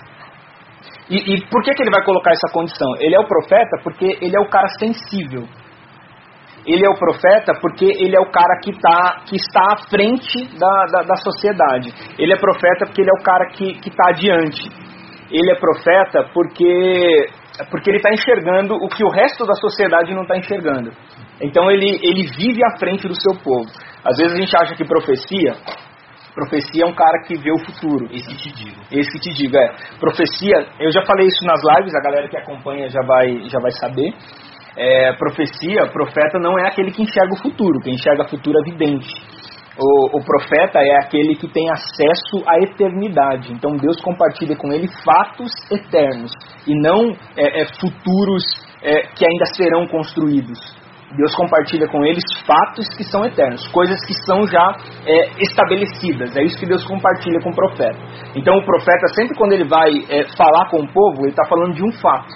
Ele não está falando de uma possibilidade. Ele está falando de algo que certamente será. Vou revelar o número da RG. E não algo que pode ser. Não revelar o número de RG não está dentro do, do que é. Dente de ouro também. Também não. Nem a unção do riso e nem outras tantas. Hoje é você que está me provocando, tá vendo? Quero ver o caos. o caos é tudo. Oh, meu Deus. Então, ele vai falar que o, o, o artista é o profeta é, do, do Novo Testamento. E, e por quê? Porque o artista é o cara sensível. Ele vai fazer uma comparação que eu acho muito legal, é, que ele diz que a igreja é o corpo de Cristo. E se a igreja é o corpo de Cristo, o artista cristão é a pele do corpo. Porque é a parte mais sensível, é aquele que sente primeiro. Então, o artista cristão é aquele que tem a sensibilidade, é aquele que consegue perceber o, os tempos e as épocas. É alguém que, que tem uma, uma mente para frente, é alguém que consegue enxergar e, e discernir o, o, movimento espiritual de uma maneira diferente. Esse é o, é o artista. Ele tem o papel do profeta do, do Antigo Testamento, que é perceber, ter essa percepção espiritual. Portanto, dentro de um corpo, o artista é a pele. E, e esses caras é, sensíveis têm um, um perfil traçado. E o perfil traçado do artista é a melancolia. O artista, você tem lá os, é, os, os, perfis, os quatro perfis lá, que, que vem da, da Grécia lá antiga, que é o, o colérico, melancólico, sanguíneo e fleumático. E, e, dentro desses quatro perfis, é o, o melancólico normalmente é o perfil do artista. Todo artista tem um perfil de melancolia. Ótimo. É o, é, é o cara que. É, e, e por que um perfil de melancolia? Essa é a pergunta, né? Por que um perfil de melancolia? Ele tem um perfil de melancolia porque ele é o único na sociedade que está percebendo o que as outras pessoas não estão conseguindo perceber. Então ele tem um perfil de melancolia muito é, é, é profundo. Esse perfil, por exemplo, era o perfil do, do Jeremias. O Jeremias escreve um livro de melancolias que ele chama de Lamentações de Jeremias. E por quê? Porque ele está vendo um negócio que a turma não está vendo. E ele está alertando o pessoal. Está falando, gente, nós vamos para o cativeiro babilônico. E o pessoal está soltando rojão, é festa. É, é, ruim, ele falou, gente, não vai dar certo isso. E a galera está lá curtindo então. E aí o que acontece com ele? Ele, ele fica melancólico. Ele fica introvertido. Ele fica é, sensível demais porque ele está enxergando coisas que as pessoas não estão enxergando. Então esse é o perfil do, do, do, artista, e por isso que ele tem um perfil melancólico.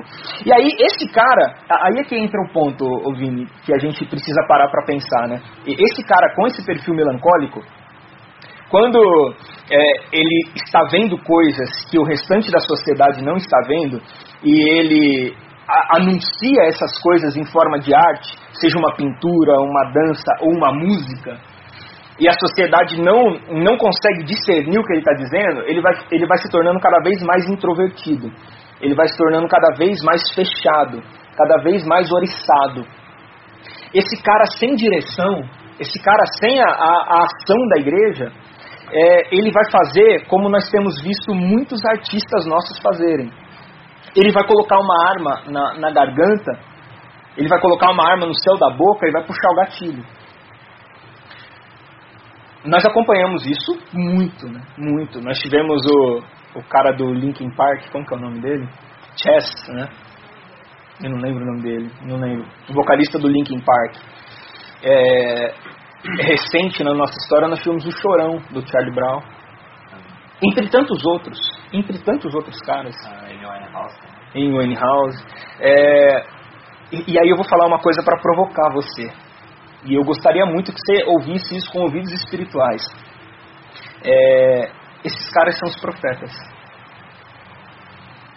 Esses caras são os profetas da geração. E eles foram tão mal discernidos e tão mal compreendidos, é, e, e eles foram tão mal amparados, que a única saída que eles encontraram foi tirar a própria vida. Na nossa cultura mesmo aqui, é, a gente tem um, tinha né, um cara, esse cara já não está mais entre nós porque se destruiu em drogas, em, em é, é, é exibicionismo é, é, sexual, uma vida sexual depravada e, e, acabou morrendo, acabou contraindo AIDS, enfim, tem um, um, histórico. E a gente na igreja fala muito mal dele, que é o Renato Russo. Fala muito mal do cara. É, mas é, esse cara vivia à frente da, da, da, sua geração. Ele era inteiramente mal discernido. No entanto, que músicas que ele cantava nas décadas de 80 vão, a gente está encontrando sentido nelas hoje. Agora a gente está encontrando sentido. Se você nunca ouviu, experimenta ouvir, por exemplo, é, Índios, do Legião Urbana. Experimenta ouvir que país é esse. Você vai ver se ele não, não gravou isso ontem. Qualquer época que você ouvir aqui no Brasil, É. país é? Vai- vai servir. mas, mas nunca serviu tanto. É verdade. Nunca serviu tanto. É, você vai vê-lo falando é, sobre, sobre transcendência. Você vai vê-lo falando sobre o amor. Ainda que eu falasse a língua dos homens, a língua dos anjos. Você vai, você vai vê-lo é, falando sobre. É, na, na, na música índia, se a gente conseguir pegar, pegar a, a letra aqui, quer ver? Deixa eu ver se eu acho aqui, ó. Letra em índios é bom, que ao vivo é assim mesmo. Letra índios, Renato Russo. E não é que o trem tem mesmo? Ih, rapaz. Só precisa clicar certo no trem, né? Aqui a letra completa. Ó. Quem me dera ao menos uma vez ter de volta todo o ouro que entreguei a quem conseguiu me convencer que era pra. Tem uma parte aqui, quer ver? Ah,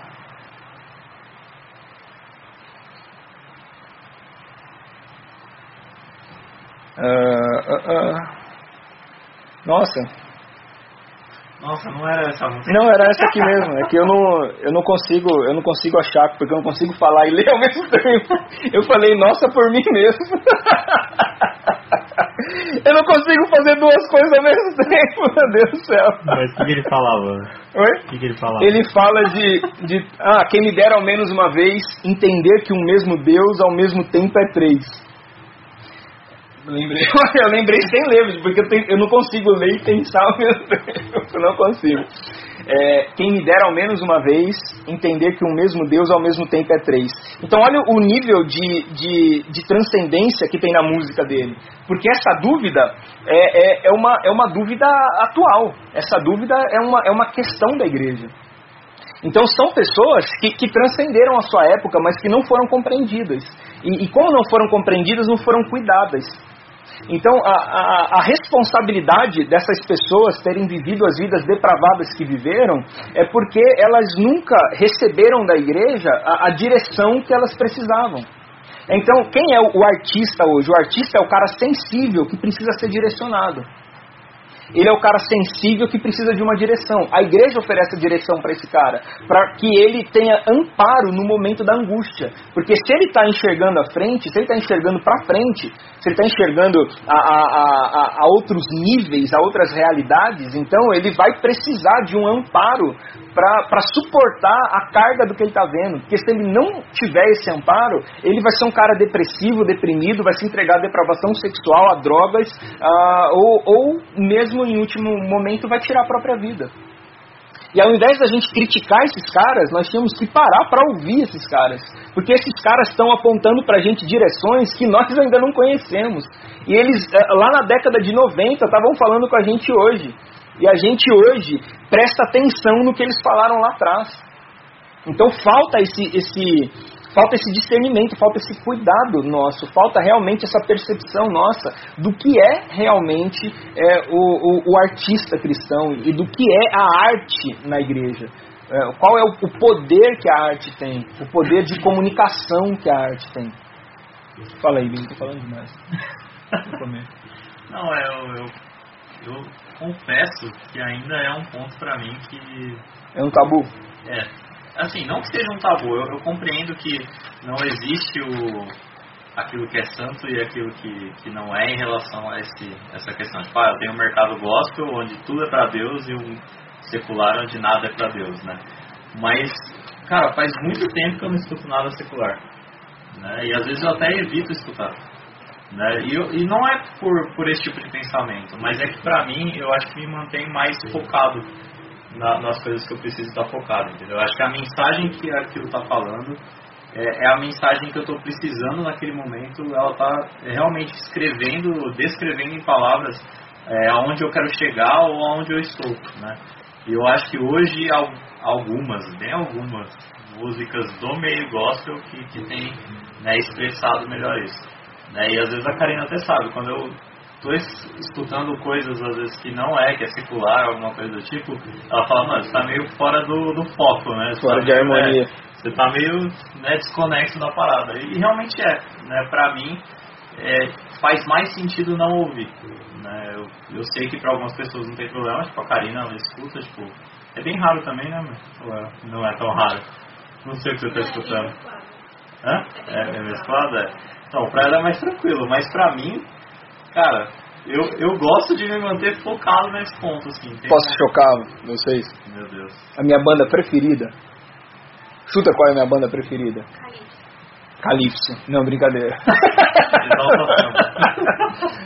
a minha banda preferida é Pearl Jam.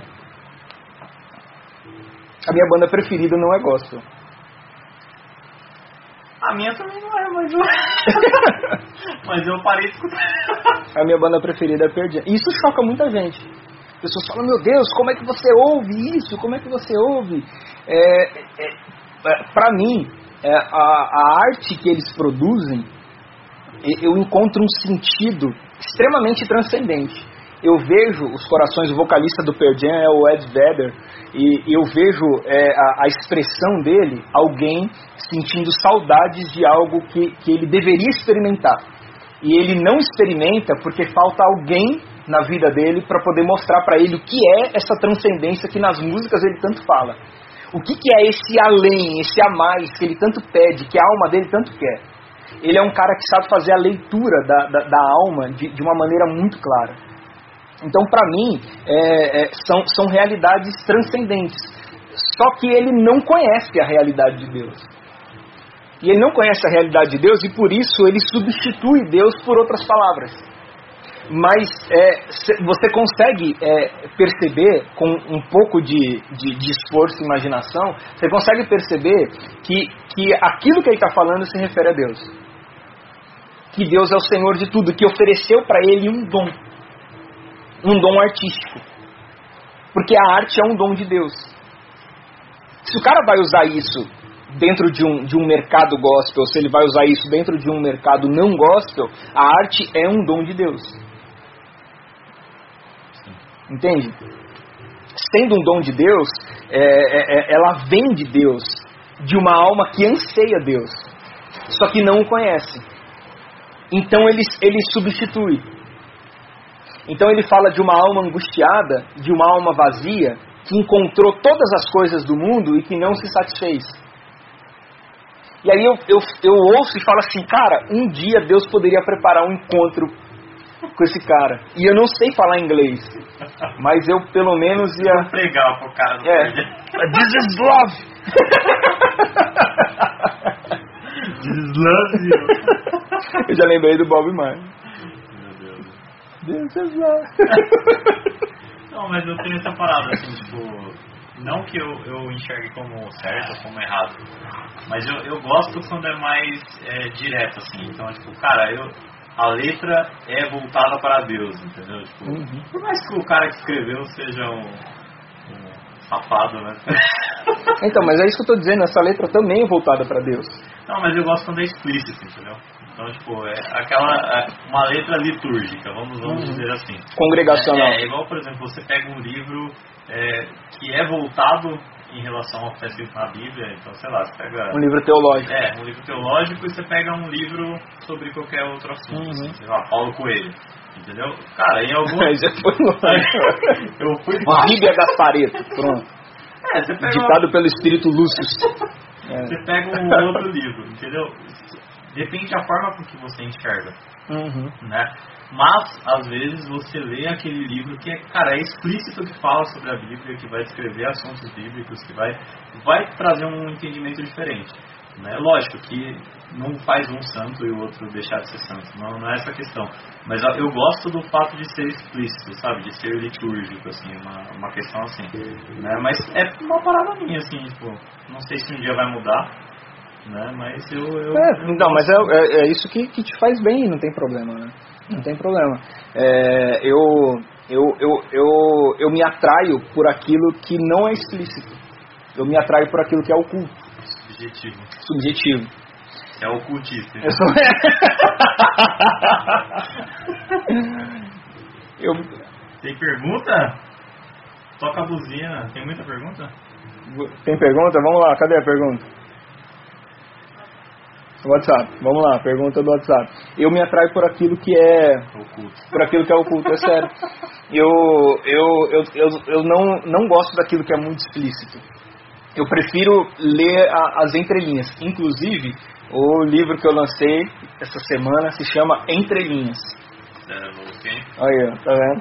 Tá escritor 2021, hein? 2021 é o ano 12, hein? Esse ano até dezembro vai ter 12. Na minha cidade, no velório de um jovem, cantaram o sabor de mel. Agora pensa o cenário. Antes. É, desse. Ah, meu Deus! Eu, eu achei que estava na, na, na regra das três. Eu não vi que as outras três estavam excluídas. Desculpa aí. Você não acha que hoje existe mais interesse financeiro em ser famoso do que ter a verdadeira unção naquilo que está se fazendo? Não, mas qualquer coisa é assim, né? Cara que tá pregando, ele pensa na grana, nas pessoas que ele vai alcançar. É o cara que. Qualquer coisa que a pessoa tá fazendo. Então, o cara tá tocando um violão, ele quer ser famoso, ele quer ganhar dinheiro com aquilo. Né? E o cara que, que tá botando um copo lá para as pessoas beber água, ele quer que as pessoas agradeçam ele por isso. O cara que tá limpando a igreja quer que as pessoas agradeçam. Se ele puder ganhar dinheiro com isso também, ele vai ganhar dinheiro. Né? Eu acho que é uma raiz bem suja nossa, assim. Tipo. E eu acho que a pandemia deu uma, uma transformada nesse, nessa questão. Né? Esse dia eu estava ministrando lá e eu olhei e não tinha ninguém na igreja, assim, só, só a gente que tá gravando a live, né? Tipo, pouquíssimas pessoas. E eu falei, cara, como é que Deus faz algumas coisas meio, meio malucas, né? Porque às vezes o nosso coração está tão voltado em eu vou cantar para as pessoas, as pessoas vão me aplaudir, as pessoas vão me assistir, e talvez as pessoas me elogiem no final do culto. E aí você tem todo esse ambiente transformado, e eles falam assim, cara, eu tô cantando para um celular, eu tô falando para um celular onde ninguém tá me aplaudindo, eu não sei quem as pessoas estão escrevendo, porque o pessoal lá que, que cuida da, dessa parte não fala pra gente o que as pessoas estão falando. Né? E muitas vezes a gente nem volta no vídeo para ver os comentários, né? Eu, eu evito isso, porque quando eu erro, né? Eu não dá vontade de nem ver. E eu falei, cara, como Deus faz umas coisas meio doidas assim, né? Porque ele realmente tirou o nosso ego, tirou o holofote, tirou tudo e falou assim, cara, você realmente, igual tem uma música que fala, né? Estou voltando à essência da adoração. Né? Então acho que Deus está empurrando a gente com muita força de volta à essência dessa adoração, que é você cantar, você louvar, você adorar, não olhando para as pessoas, né? Talvez olhando, mas nessa questão de puxar, mas quando não tem as pessoas, fala assim, mano, é eu e Deus. Né? Igual você falou, a adoração é, é vertical ou horizontal? Vertical, né? Tá certo? Vertical. vertical. A adoração é vertical, né? E, e muitas vezes a gente transformou a adoração em horizontal, onde as, que não era adoração, né? Mas a gente achava que era, onde as pessoas vão elogiar a gente por isso. E agora a gente está num cenário onde ninguém está assistindo a gente pessoalmente. Né? E talvez as pessoas nem batam palma no final da, da canção, com certeza. É, com certeza. Tá lá no sofá de casa, acaba a música. Ir. Ia ser muito legal, né? Pelo menos as pessoas ficassem de pé em casa durante o culto, mas é bem difícil também. O Ademilson está dizendo que da onde você tirou a ideia de que o worship tem quatro notas? Na verdade só tem duas. São três, são três. Eu peço, peço perdão. O sol e o dó tá garantido, né? É, o seu está garantido. Ó, o Ademilson falou que nós pulamos a pergunta dele. É a próxima? Então vamos lá, Ademilson, sua pergunta agora. Mas o fundo musical é essa? Mas o fundo musical não pode tirar o foco da pessoa na pregação quando a pessoa conhece a música, vai ficar prestando atenção no fundo musical e perde o foco da pregação. É só não fazer um fundo musical, né? Faz um pad. Ali segura uma nota, um. Faz notas aleatórias, É. tem um negócio que chama campo harmônico. Qualquer nota que você fizer do campo harmônico, um Encaixa, né? É, não, ele não toca uma música. Não, aí você vai lá e você vai lá e coloca até aquela marra ali, né? Você vira ali pro cara e fala assim, por favor, dá um sol aí pra mim. É, rapaz. Aí você fala som menor, porque eu quero que as pessoas chorem. É. Põe um si. Você quer que as pessoas choram? Põe um si. Não sei, Si. Si é a nota que mais toca o coração das pessoas. menor. Si menor. Si menor. É. Si menor vem. Si é a nota que mais toca. Então, Não, é, se você quer fazer as pessoas chorarem, faz um fundo musical em si. Eu acho que depende. Se o cara que tá fazendo o fundo ali, ele, ele tá atento a essas questões, ele não vai ficar dedilhando a música para as pessoas cantarem. É. né? Ele O cara tem que estar ligado Ele também. vai no fazer negócio. duas, três notas no máximo, é o fundo mesmo. Bota um pé e faz. hum, É, larga lá, não precisa nem de gente. Tem mais uma aqui. Que realmente o foco. Sim, o meu, por sim, sim, eu vou cantaria junto. perco foco sem pé de... Sem. Dependendo da música que estiver Não, tocando, vezes você eu fala canto. palavra, é uma aturação, aí eu fico... "Eu Estou Sim, já, dá bem, né? E aí eu perco 20 minutos do seu. Meu Deus do céu. É bom saber disso, viu? Jamais. Ó, e a verdadeira unção? Onde fica, meu filho? Então podemos dizer aquela frase famosa, ser ou não ser. Você acha que é muito perigoso isso? Eu tenho dúvida. Eu também, não entendi. Eu vou ler- deixa eu ler de novo. Na questão da unção, quando você falou que as pessoas estão fazendo pra aparecer, todo mundo faz pra aparecer. Ah. Hum, tá. E a verdadeira unção, onde fica? Então podemos dizer aquela frase famosa, ser ou não ser. Você não acha que é muito perigoso isso? Não, eu, eu, eu, eu tinha um raciocínio e aí eu, eu me perdi. E aí eu perdi o raciocínio. Eu tinha um raciocínio e aí eu Não, perdi eu, o eu acho raciocínio. assim, é, Deus já está trazendo a gente para essa questão do ser ou não ser. Né? Eu acho que tirando a, a gente um pouco desse ambiente lotado de pessoas, tirando um pouco a gente desse daquilo que é muito confortável para a gente.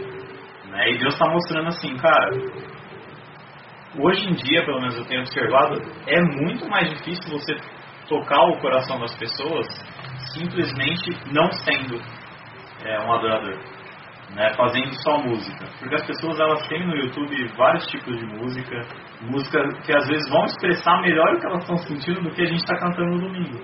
Então, Deus já está revelando essas coisas, Deus já está mostrando pra gente que, cara, se você vai no culto lá para gravar a live e você está fazendo só música, esquece. Não, não tá refletindo em nada. Eu, eu acho que o, o ministro de adoração, né, o ministro de louvor, ele tem que estar focado nesse, nesse ponto. Ele tem que ser o profeta. Ele tem que estar observando para onde a igreja está caminhando. Ele tem que estar orando e falando, Deus, para onde o Senhor quer que a gente caminhe? Porque ele vai cantar sobre essas coisas. Né? E ele vai puxar a igreja também nessa direção. Uhum. Então, se o cara ele não está com essa visão é, do reino a respeito de onde a igreja está caminhando ou para onde a igreja deve caminhar, se ele não está sendo profeta da igreja, ele está sendo só um músico lá que está fazendo três músicas antes da palavra. Entendeu? E agora as pessoas não precisam mais ir chegando, porque começa o horário e talvez a maioria das pessoas já estejam lá nesse horário, porque o YouTube vai avisar. Né? E as pessoas também vão ver que você está fazendo só música. Entende? Então, acho que Deus mudou um pouco essa questão de, ah, agora eu faço para as pessoas, para elas me elogiarem, e com um negócio mais tipo, cara, eu tô só fazendo aquilo que eu já faço no meu quarto. Entendeu? Eu, eu tô curtindo muito essa fase, assim, de, de tocar por uma câmera. Né? É legal, eu, legal. Eu, eu, eu tô achando bem legal. Eu sinto falta um pouco de puxar as pessoas, ouvir as pessoas cantando, simplesmente parar todo mundo, sabe? Deixar só a igreja Só a igreja, aquele negócio, É, né? eu, eu sinto muita falta disso. É, é legal, é legal mesmo. Porque você se une à igreja em adoração. Vocês juntos vão cantar aquilo que Jesus quer que a igreja cante. Né? Mas eu tô gostando dessa fase. Porque eu, eu, o Cato fala assim, cara, eu tô fazendo aquilo que eu faria dentro do meu quarto.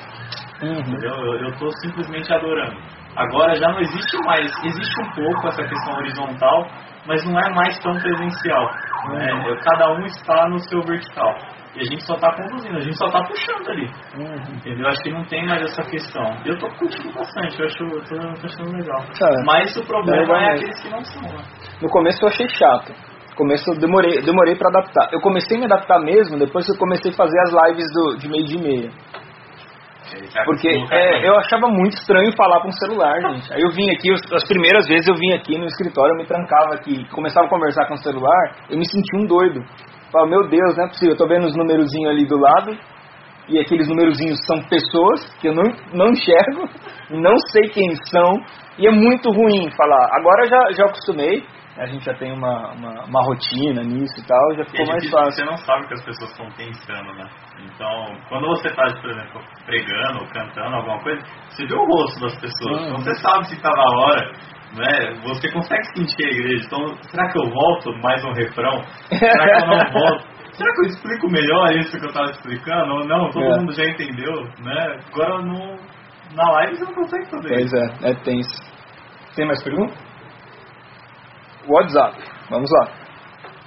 O que vocês acham dos músicos da igreja tocarem no secular? Hoje no púlpito, que é o louvor ao Senhor, e amanhã no palco com a Anitta. Justo com a Anitta, mas não pode ser com, com outra pessoa. Tá difícil, né? Com música, né? É, tá complicado. É, Então, esse, esse é um assunto muito tenso. Eu tava só esperando chegar. Eu acho que demorou para chegar. Tinha que ter chegado antes essa pergunta. Demorou para chegar porque ela é extensa e a gente já não tem mais tanto tempo assim para falar sobre isso. Mas assim, é, dando a, a- resposta, mas sem o devido tempo que nós precisaríamos para explicar, porque para falar disso de forma consistente tem que criar um, um pano de fundo, né? Tem que criar um background primeiro, mas não dá tempo. Então vamos lá. É, o, o, o cara que é músico profissional, aquilo é a profissão dele, certo? Aquilo é o ganha-pão dele, é a profissão dele. E se eu dissesse pra você assim, ó, ah, o cara que mexe com computador, vai mexer com o computador na igreja. E aí ele sai da igreja e vai lá no escritório e mexe com o computador lá para aquele endemoniado do chefe. Fica lá fazendo planilha para aquele chefe miserável, que depois vai pegar o lucro da empresa e vai gastar com prostituta. Não é? Não é a mesma, a, mesma, a mesma ponta? Então, se, se aquilo é a profissão do cara, se ele trabalha com isso, ué, é, é, é claro que o cara vai ser seletivo. É, ele colocou aqui o exemplo da Anitta, mas acho que ele está ele tá colocando numa condição extrema, né? É, eu, por exemplo, se eu fosse músico, eu não teria problema em tocar com gente que não é da igreja. Mas eu também não iria num baile funk com a Anitta, com, com todo mundo rebolando a bunda. Mas você lá no palco. É, eu lá dando, dando uma requebra. Não ia rolar isso. Aí eu tenho certeza que alguém ia tirar um print lá e ia marcar, pastor. Pastor rebola É. no- show da Anitta. Então, não ia, não ia pegar bem. Então, óbvio que o cara vai fazer um filtro. Como eu também, trabalhando com informática, desenvolvendo sistemas e sites, eu não vou desenvolver um, um site pornô. Eu não vou, eu não vou. Se, se eu- se eu receber uma proposta de um, de um. De um milhão de reais. Então aí já é. Brincadeira. Você no meu, pô. Brincadeira. Um milhão acho que dá pra pedir perdão pra Deus. 10% disso aí de dízimo, Já pensa? uma troca de prédio amanhã. Opa, tá vendo? Problema resolvido. Não, eu trabalhando com informática, eu não ia trabalhar para a indústria pornográfica. Eu não ia construir um site para um, um site para conteúdo adulto, conteúdo erótico. Mas eu vou construir um site para um, um cara, para uma empresa, é, é, sei lá, de qualquer ramo. Eu só, é claro que eu vou ter filtros pela, pela minha índole, né? Eu vou ter filtros pelo, pela, pela minha consciência. Então, um cara que é músico, esse é o, é o trampo dele. Não tem o que fazer. Ele vai tocar com o Zeca Pagodinho, ele vai tocar com o Martim da Vila. Eu só tô falando cara bom, hein? Ele vai tocar com o Pericles. Só cara top. Ele vai tocar com esses caras aí. Porque é o trampo dele. É o ganha-pão dele. A não ser que a igreja fale assim, ó, vamos fazer o seguinte, a partir de hoje eu pago o teu salário e sustento sua família. Aí pode ficar lá, meu irmão, toca só pra igreja, exclusivamente pra ela. Agora, se ela não paga o teu, o teu salário e não sustenta a tua família, faz seu trampo. Eu acho é, meio perigoso em alguns momentos é, essa questão do músico secular. Por exemplo, ele precisa ter uma vida é, dentro da igreja local, né? Então, a maioria dos shows, pelo menos, são final de semana. Então, o cara tem que saber conciliar bem a agenda dele ali. Então, Sim. tipo, ah, eu não vou estar no domingo, mas durante a semana eu tô no, culto servindo na minha igreja local. Uhum. Né? Assim como também o cara que está no meio gospel, ele não pode deixar de servir a igreja local dele, ele precisa estar vinculado a uma igreja local. Então, às vezes as pessoas ficam tipo, ah, virei cantor gospel, eu vou cantar de domingo a domingo em outras igrejas e não vou servir Não, a minha igreja é. local. Que dá na, dá na mesma. Então, tipo, cara, os dois É. estão no caminho errado. Sim, sim. Então, tipo, um- ah, eu, eu tenho a minha produção, né? E já até comentei com a Karen, eu falei, mano, se um dia eu precisar, tipo, ah, vou pra um trabalho que eu vou trabalhar todos os domingos. Eu, eu repenso um pouco sobre isso, né? Não que eu não vá, né? Acho que tem um amigo meu que falava assim, melhor trabalhar no domingo do que procurar emprego na segunda, né? Então, mas eu preciso ter um espaço na minha agenda para servir a minha igreja local. Né? Seja num, num bate-papo, num discipulado, num, numa célula, num, De qualquer forma. em alguma coisa da sua igreja local, você precisa estar junto. Entendeu? Porque senão, cara, você tá sozinho, você tá abandonado. Tá- Tem um cara, um brother, amigão, Inclusive, é, se quiser depois conhecer o trabalho dele, procura aí no, no YouTube, no Facebook, no Instagram, Felipe Jimmy. Um cara show de bola. Ele é músico de primeira linha. Cara, sim, é, é outra, outra pegada, outro patamar. E, e, ele toca na igreja. Inclusive, ele tocou é, muito tempo em uma das igrejas que, que, eu, que eu participava, que eu pastoreava. E ele é, ele é músico profissional, é a, é a, é a, a profissão dele, é a segunda-feira dele. Ele não é músico de domingo de igreja. Embora ele, todos os domingos ele estava com a gente na igreja. Mas ele. E, e, ele tocava secular. E a igreja sempre oferece uma resistência. Né? Ele era diretor musical do, do grupo Catinguelê. Mas o cara manja muito de música, entende muito. A, a música é a profissão dele. E, e eu sempre incentivei continuo incentivando. O cara trabalha, sustenta a tua família e ganha dignamente o teu pão. E não há o menor problema nisso. Isso é o seu trabalho. E se as pessoas um dia te criticarem porque você é músico e está tocando fora, fala para ela assim, ó, a partir de hoje você mexe só no computador da igreja. e vamos ver se ela vai topar. Vai fazer planilha só para igreja. É, vai fazer planilha só para igreja. Tem mais aqui. Pode ler junto? Tá. O que o pastor, o que o pastor acha das pessoas no qual receberam o dom do louvor, estão na igreja e vivem no meio artístico fora dela. Na mesma linha de raciocínio é, do Diego, o que vocês acham daquelas pessoas que recebem o dom de louvor e cobram para louvar, muitas vezes nas igrejas do mesmo ministério quando são convidados? Uhul, uhul. É, Ó, então vamos lá. A primeira é o seguinte, né? É, pessoas que receberam o dom de louvor e vivem no meio artístico fora da, fora da igreja. Então, isso aí acho que a gente já, já falou e ficou, ficou, é, ficou, ficou, ficou claro, né? As pessoas vivem no meio artístico fora da igreja, de repente, porque isso, além do dom dela, também é o trabalho dela, é o sustento. Agora, é, as pessoas que cobram é, para poder louvar. É engraçado, semana passada, foi muito divertido. Eu não, eu não sei porque eu não, eu não guardo o nome das pessoas, mas eu, eu recebi um. Por WhatsApp mesmo, por direct. WhatsApp não. Como chama aquele? Instagram. Como chama aquele negócio que a gente, todo mundo tem? Instagram. Eu recebi um direct, uma, pessoa falando, ah, que legal, a sua live, não sei o que, eu queria te convidar para pregar aqui na minha igreja. Eu respondi, eu falei, ó, quando passar essa pandemia, essa loucura toda, eu vou com prazer. Aí ela colocou embaixo assim, ai que legal, que bom, vamos agendar. Quanto que o senhor cobra? Aí eu fui lá e coloquei, mas coloquei de brincadeira, eu falei assim, 10k eu coloquei, falei, se a pessoa me ouve falando todos os dias, ela sabe que eu tô brincando. Se ela não ouve, topar pagar o preço. é, tá beleza. Eu coloquei 10k. Aí ela me respondeu, ela, ela falou assim, eu não eu tô tentando lembrar o nome. Se tiver aqui entre nós, se tiver aqui entre nós, manifeste-se, por favor. Aí ela, ela respondeu, falou assim, ah tá, eu, eu vou ver aqui com o pessoal da igreja com o pessoal da administração para ver se nós dispomos desse recurso e aí eu volto o contato. Oh meu Deus. Aí eu coloquei risada, aí depois eu expliquei, coloquei kkkk, tô brincando, é, então. É. Aí você colocou 10k e falou, é uma risada. É uma risada, pra economizar, kkkk. Meu Deus, que piada horrível. Demais. e você não respondeu a pergunta. É que eu esqueci qual era a pergunta. Não, a pergunta ah, tá, das é pessoas que cobram para pregar. É, pra tocar, né? é pra, ou para pregar também, para exercer o seu dom. É, é difícil falar sobre isso, é bem difícil. E é difícil porque é, normalmente as pessoas que cobram é, não cobram pouco.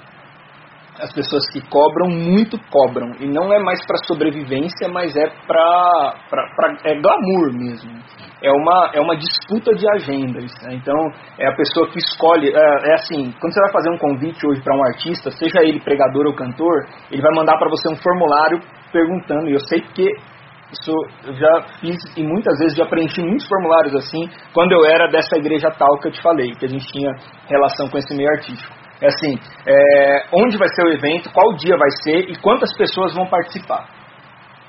Porque em cima disso, em cima dessas informações, a assessoria de imprensa do artista vai montar um, um preço. E se naquele mesmo dia tiver uma, uma demanda melhor, uma oferta melhor, então ele vai fazer a opção pela oferta que mais lhe apraz. Então isso é, é, um, é um problema realmente, porque aí já não é mais alguém é, que vive disso e, e que tira o seu sustento disso, mas é alguém que através disso encontrou o caminho da riqueza, que é o caminho da, da fama e do glamour. Então é, é isso é, precisa ser muito bem analisado, a linha é muito fina. Mas por outro lado, por exemplo, eu tenho amigos que são, que são pastores e que eles vivem do ministério. E eles vivem uma vida muito singela, e eles precisam realmente. Então, quando eles vão para algum lugar, eles gastam combustível, eles gastam tempo, e, e, e, e eles precisam ser remunerados por aquilo. Eles precisam. E, e, essa remuneração não precisa ser 20 mil reais, 30 mil reais. Pelo amor de Deus. Eu, eu lembro um dia na igreja do, do meu pai que convidaram uma, uma pessoa famosa. Eu não vou falar quem é, mas inclusive nós já falamos dela aqui em alguns momentos, falamos do marido dela, das músicas românticas e tal. Mas não vou te falar quem é. E, e os meus pais congregavam nessa igreja, e aí convidaram ela para cantar, ela foi lá e cantou, aí chegou na hora, no final do culto, o pastor foi lá ministrar a oferta. E aí o pastor fez uma exposição desnecessária. Falou, todo mundo gostou, né? Todo mundo gostou, gostou da apresentação, gostou da música, foi tudo muito bom, mas agora a gente precisa pagar a artista. Ele falou isso. E a, e a gente não vai pagar pouco. Nós precisamos levantar aqui 25 mil reais. Foi uma exposição extremamente desnecessária, né?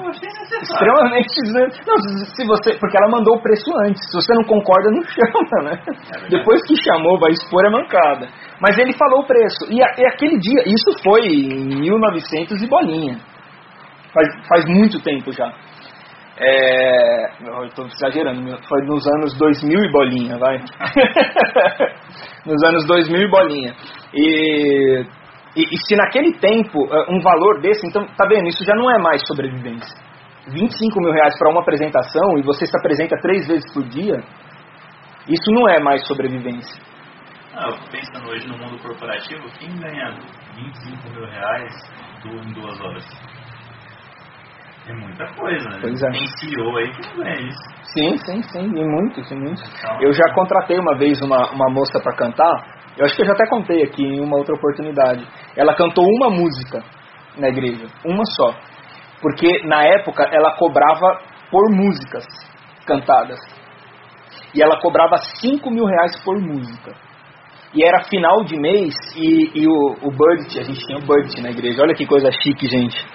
A gente tinha budget na igreja para contratar artistas. É, e na, era final de mês e eu tinha, eu, naquele mês eu tinha, eu tinha já gastado todo o dinheiro que tinha, chamando, chamando gente. Naquele mês foi Aline Barros, foi PG, o mês estourou. Aí no final do mês eu não tenho dinheiro, o que, que eu vou fazer? E vai uma música só. Contratei a mulher para cantar uma música só. E paguei 5 mil reais para ela.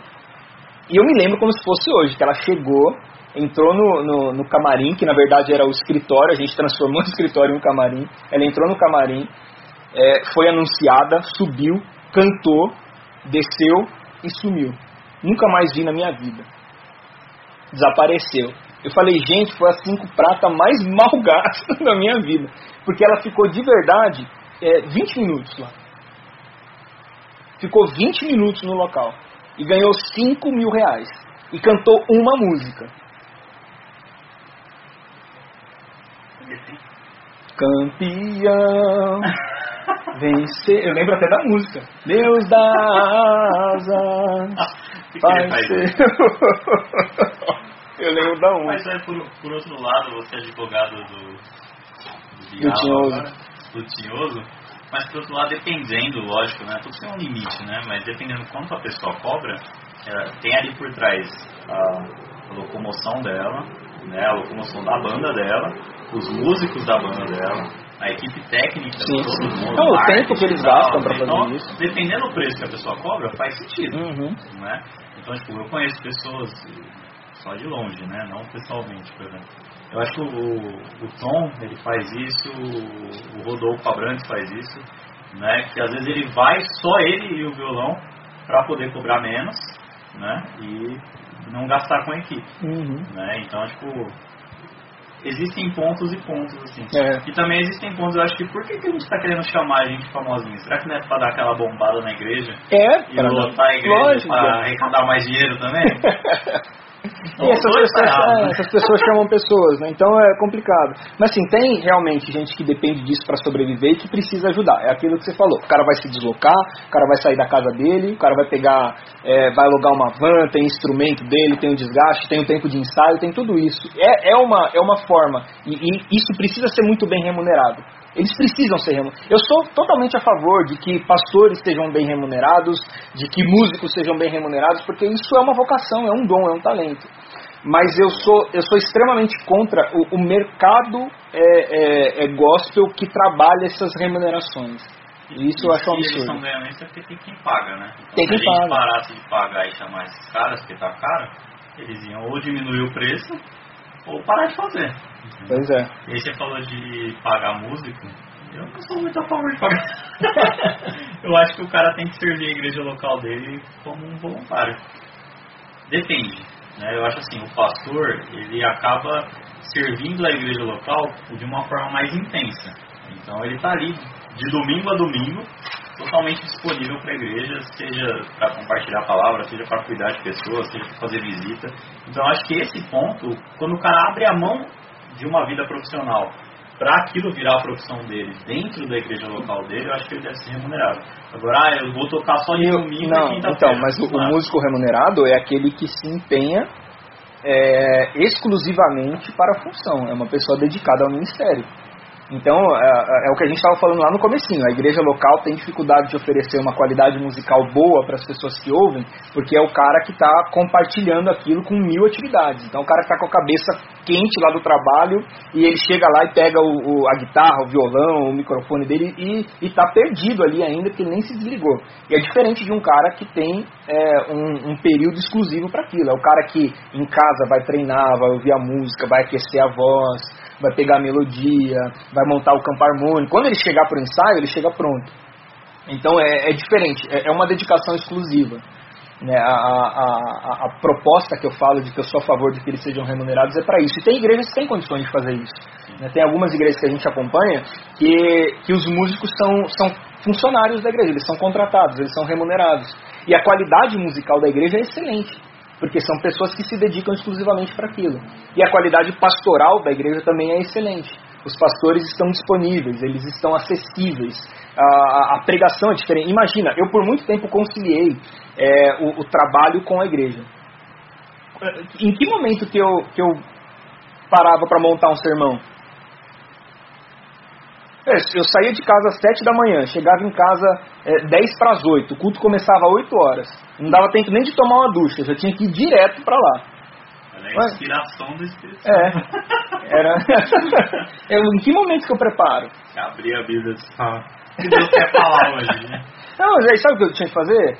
Toda, toda terça-feira que eu dava aula de teologia e toda quinta-feira que, tinha, que eu tinha a, a culto, eu não almoçava eu tinha que pegar o meu horário de almoço e normalmente eu comprava um lanche, enquanto eu comia o lanche eu estava lendo e preparando o que eu ia falar à noite. Então, é, mas é, é, isso aí? É assim que tem que ser? Ou o, o, cara que vai fazer isso, ele precisa ter uma dedicação exclusiva? Porque o, o que a gente está tá falando é de coisas muito sérias e muito profundas. A pregação é extremamente profunda e a música, como instrumento, é também extremamente profunda. E se ela for trabalhada nas suas consistências, isso é transformador. A igreja tem o poder de transformar o mundo, mas o problema é que a igreja não trabalha as suas competências. As atividades da igreja são sempre atividades compartilhadas e normalmente não são as prioridades. E aí a gente dança, literalmente. Tem mais pergunta? A última, últimas perguntas, gente. Encerrou a caixinha aí. Senão a gente vai embora daqui duas horas da manhã. E esse casamento cristão? Hã?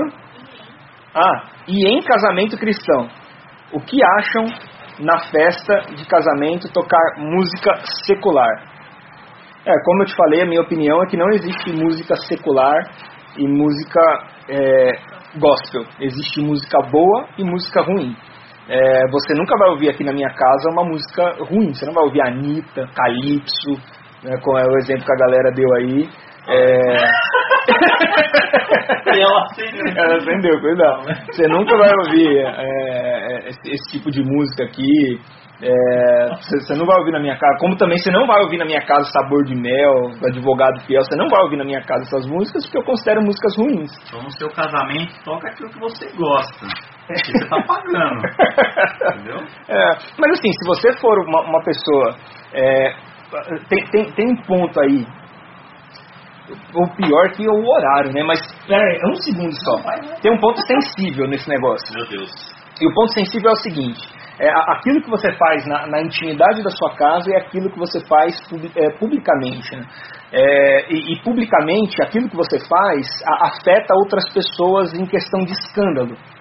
É, então, é, é, isso, isso também precisa ser muito considerado. né? Isso precisa ser muito levado em consideração. Você faz uma festa, eu lembro uma vez que eu fui é, num, num casamento de um amigo e esse amigo é, queria vir no, no meu casamento. Só que a gente não fez festa porque a gente não ia ter condição de dar festa para todo mundo que a gente conhece.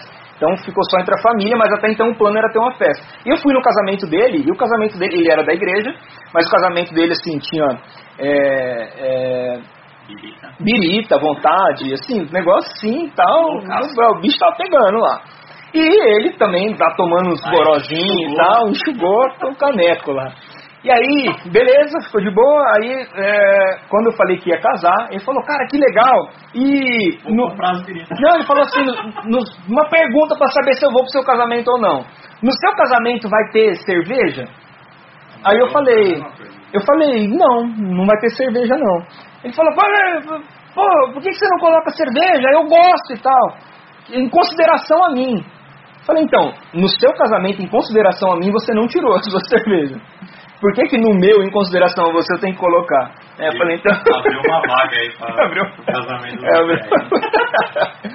Aí, então, é, meu é, o, é um escândalo. cooler.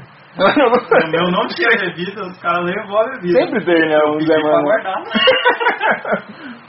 Sempre tem um Zé Mané. E, e o, o problema é que isso escandaliza.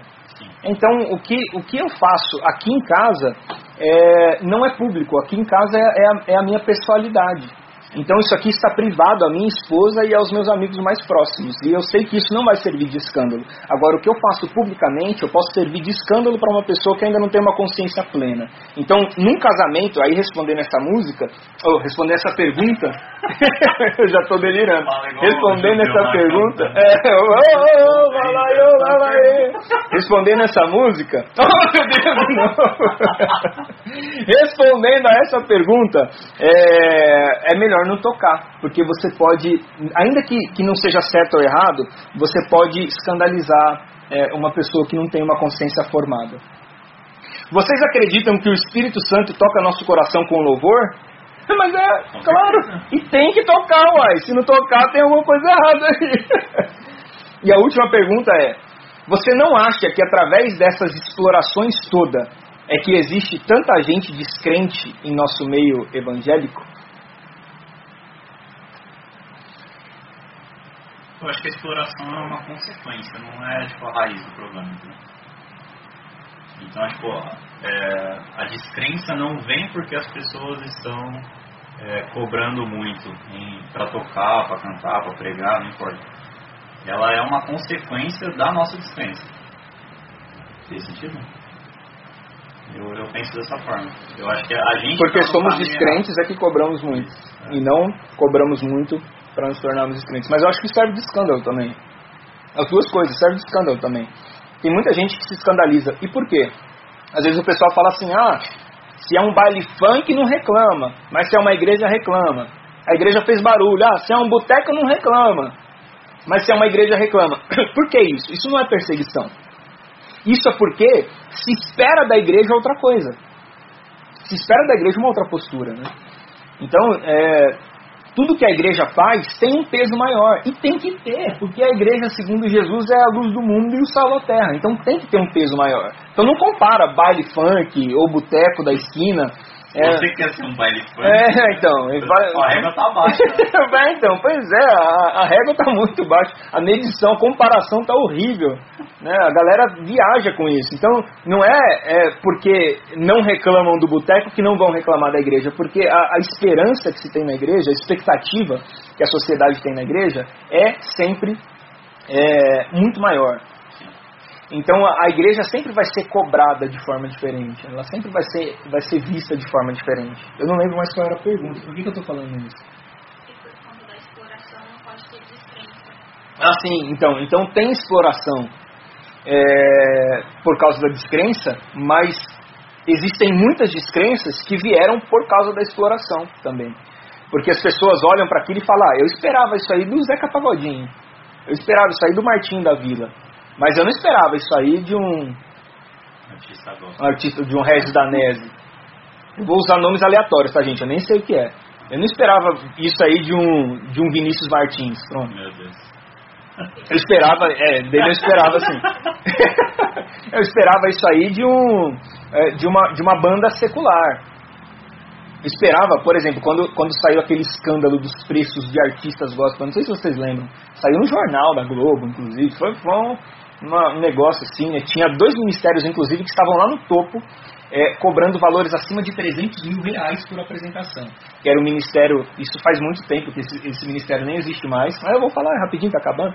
É o Ministério Apacentar de Nova Iguaçu, E o Diante do Trono. 300 mil reais? É, eram os dois que cobravam acima de 300 mil reais para fazer apresentações. O Ministério Apacentar de Nova Iguaçu e o Diante do Trono. E surgiu aquilo ali, aquilo ali foi um escândalo ge- generalizado. Eu ouvi muito isso, eu ouvia muitas pessoas. Eu, eu tenho alguns amigos, muitos amigos, aliás, que não são da igreja, é, mas que são extremamente conscientes. E eles me falavam isso. Falou, cara, é, eu espero que um, que um skunk cobre isso para fazer um show. Um J Quest cobre isso para fazer um show. Eu não esperava um Diante do Trono cobrando isso para fazer um show. Mas falou, nem eu. É, eu falei, eu nem esperava e nem pagaria, na verdade. Não, Não, mas brincadeira. pra uma igreja ter 300 mil reais pra... É dinheiro, hein? É dinheiro? É dinheiro. Mas tem algumas que tem. Tem. Irmão do céu. É, tem algumas que tem. E pra dar de, de, de, de lambuja, assim, né? Eu acho que é isso. Espero que esteja tudo respondido, né? Eu espero que sim. Você gostou? Curti, eu curti. Achei Você curtiu? Achei legal. Poderia ser melhor. Se tivesse outra pessoa aqui comigo. Eu, eu, Brincadeira. eu sofro muito preconceito. Brincadeira, Vini, eu te amo. Também. Não amo. Meu Deus do Bom, céu. galera, acho que é isso. Né? O... Acho que em essência aqui, aquilo que, que ah, Jesus... É o sono, gente. É o sono. Em essência, aquilo que a gente quis passar para vocês é que é, a adoração é um estilo de vida, né? E a gente precisa começar a viver esse estilo de vida e não focar no sucesso, não focar na apresentação, não focar no holofote e também não ficar olhando para a galera que está no holofote, para a galera que está no sucesso e ficar admirando essas pessoas.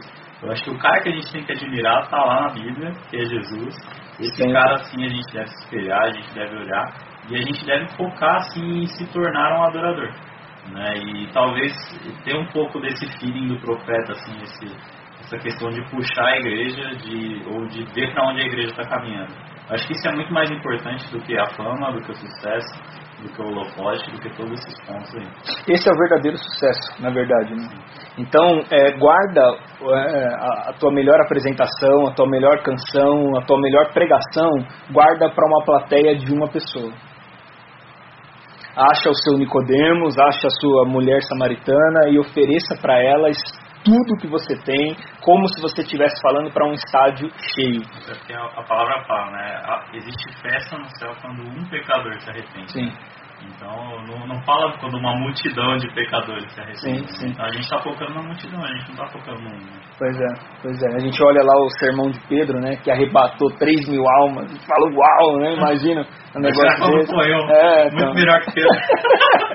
Pedro Mané, 3 mil almas. Sem Instagram, É, então, Pedro, sem Instagram, mil. ainda era pescador, falava, falava nada com nada, não falava direito e tal, um cara indulto, e, e arrebatou 3 mil almas. né? É, Não presta atenção nesse.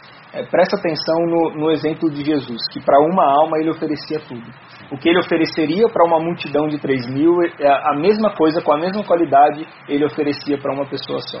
Porque a, a adoração é uma essência. Se você estiver dentro da essência da adoração, o que você faz para 3 mil, você faz para um, e o que você faz para um, você faz para 3 mil. Sucesso realmente não é falar para uma multidão. Sucesso realmente é conseguir é, fazer com que as pessoas é, junto com você, entrem nessa atmosfera de adoração. Isso é sucesso. Então usa a sua arte, usa os dons que Deus te, Deus te deu. Se você faz parte do ministério artístico é, e, e, tem esse perfil que a gente descreveu aqui, esse perfil melancólico, esse perfil mais é, é pragmático, se você se encaixa nisso, é, direciona isso para o lugar certo. Coloca, aponta a tua arma para a direção certa, é, busque instrução, porque você não está sozinho. Você não está é, desamparado nesse mundo, né? A sua vida tem um Senhor. E os dons que nós temos, os talentos que nós temos, eles servem para servir é, a Deus e as pessoas. Cara, eu acho que também não caminhe sozinho, né? Muitas vezes a gente está tá tentando caminhar sozinho. E é muito perigoso, principalmente para quem tem esse perfil mais é, melancólico, essa questão mais do artista, porque ele vai ficar em crise em algum momento. Então tem alguém junto com você para te discipular, seja seu pastor, seja algum líder de alguma área, para cuidar da sua vida aí nesse, nesse ponto. Seu pastor serve para isso. É, pois é. Então... Essa semana eu tava trocando com o pastor aqui, eu falo, mano, vou te questionar dos bagulho aí, tem sentido algum. Porque eu entendi que não precisa passar as crises sozinhos, né? A gente não precisa sofrer em coisa que não é para sofrer. Sim, não tem sentido. Deus colocou pessoas na nossa vida para ajudar nisso. Vou fechar com uma frase assim, top top. Você é o centro da. Ai, misericórdia. Não esteja em crise. Esteja em Cristo. Pronto. Meu é o maior merchan de todos. Hashtag. Hashtag. Compre um livro do pé. É. Gente, ó, aproveita, compra os meus livros lá no site. Todos. RodrigoMoraesPastor.com.br. É isso aí. Fechou? É nóis? É nóis. Valeu.